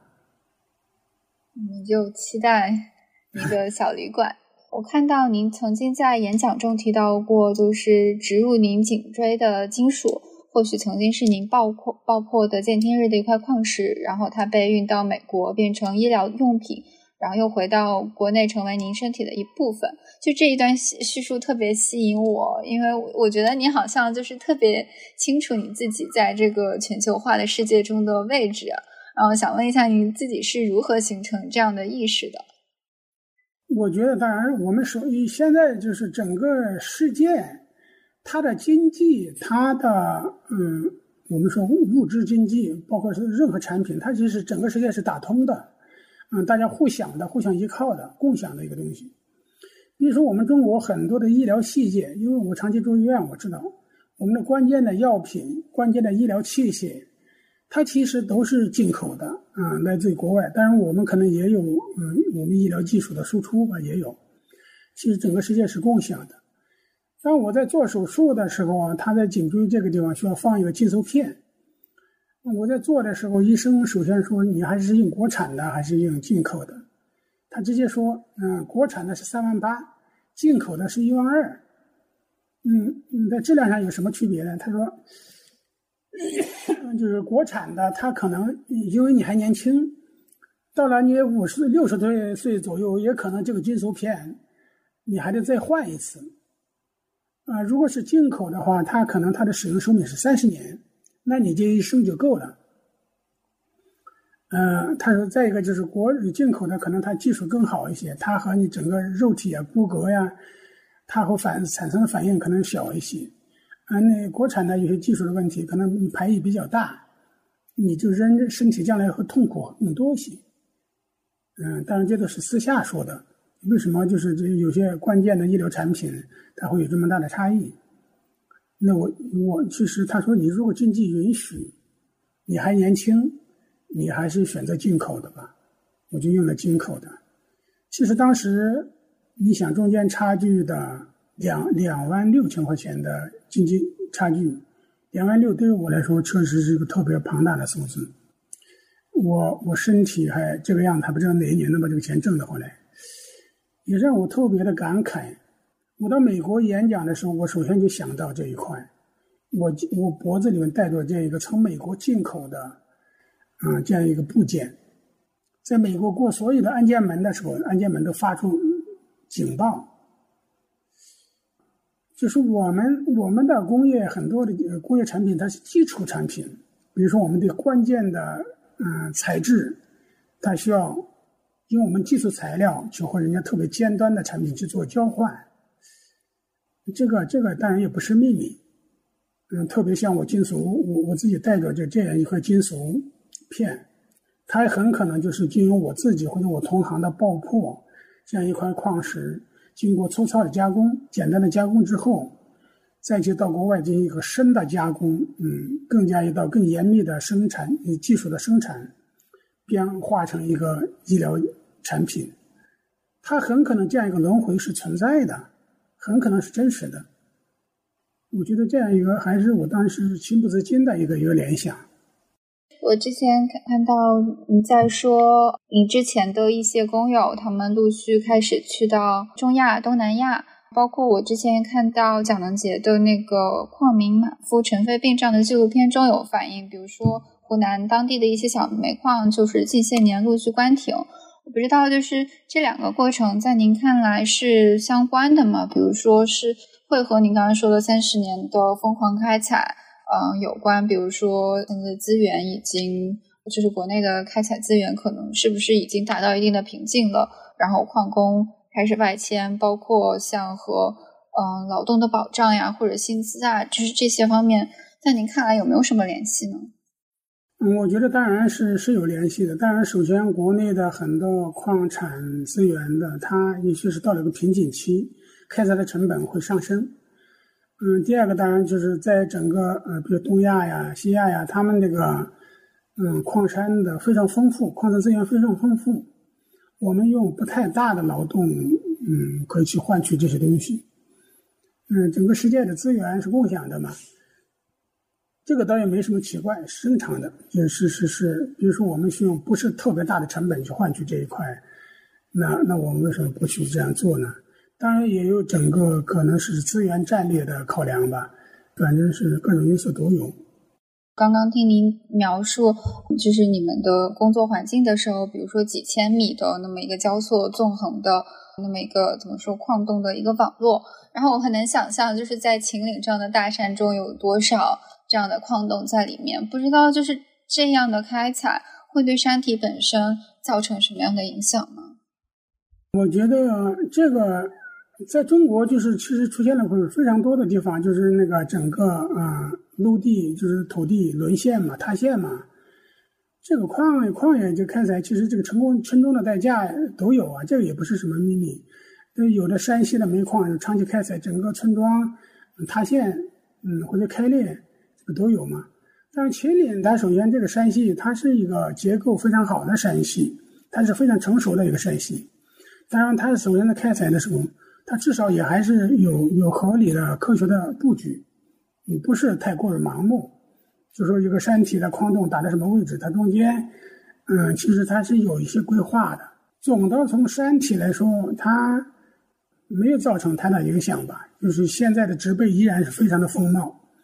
这个倒也倒是影响不是很大。它还是有些根据山体的结构，根据山体所能承受的力，有一些布局规划。我可能就是我自己，就是尽可能的，呃，据我所知吧，就说一些特别真实的话，嗯，可能很很有些东西吧，也是没有经过特别深思的考量吧。但是我觉得吧说的还是比较真实的话。是的，就是想让听众听一听，就是真实的声声音。然后最后，那就不知道陈老师还有没有什么想对我们打工谈播客，对我们听众说的，或者是问的。我倒也没有，就是我希望还是我们打工的，就是你们这样一个平台越做越好，它成为一个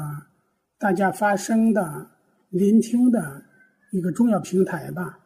嗯，因为这个时代它需要这样一个一个一个一个平台。就是今天特别感谢陈老师跟我们聊了这么久。听众如果对今天的播客兴趣，包括对陈老师的个人经历啊，陈老师的作品有兴趣，可以去购买陈老师的作品，然后支持一下。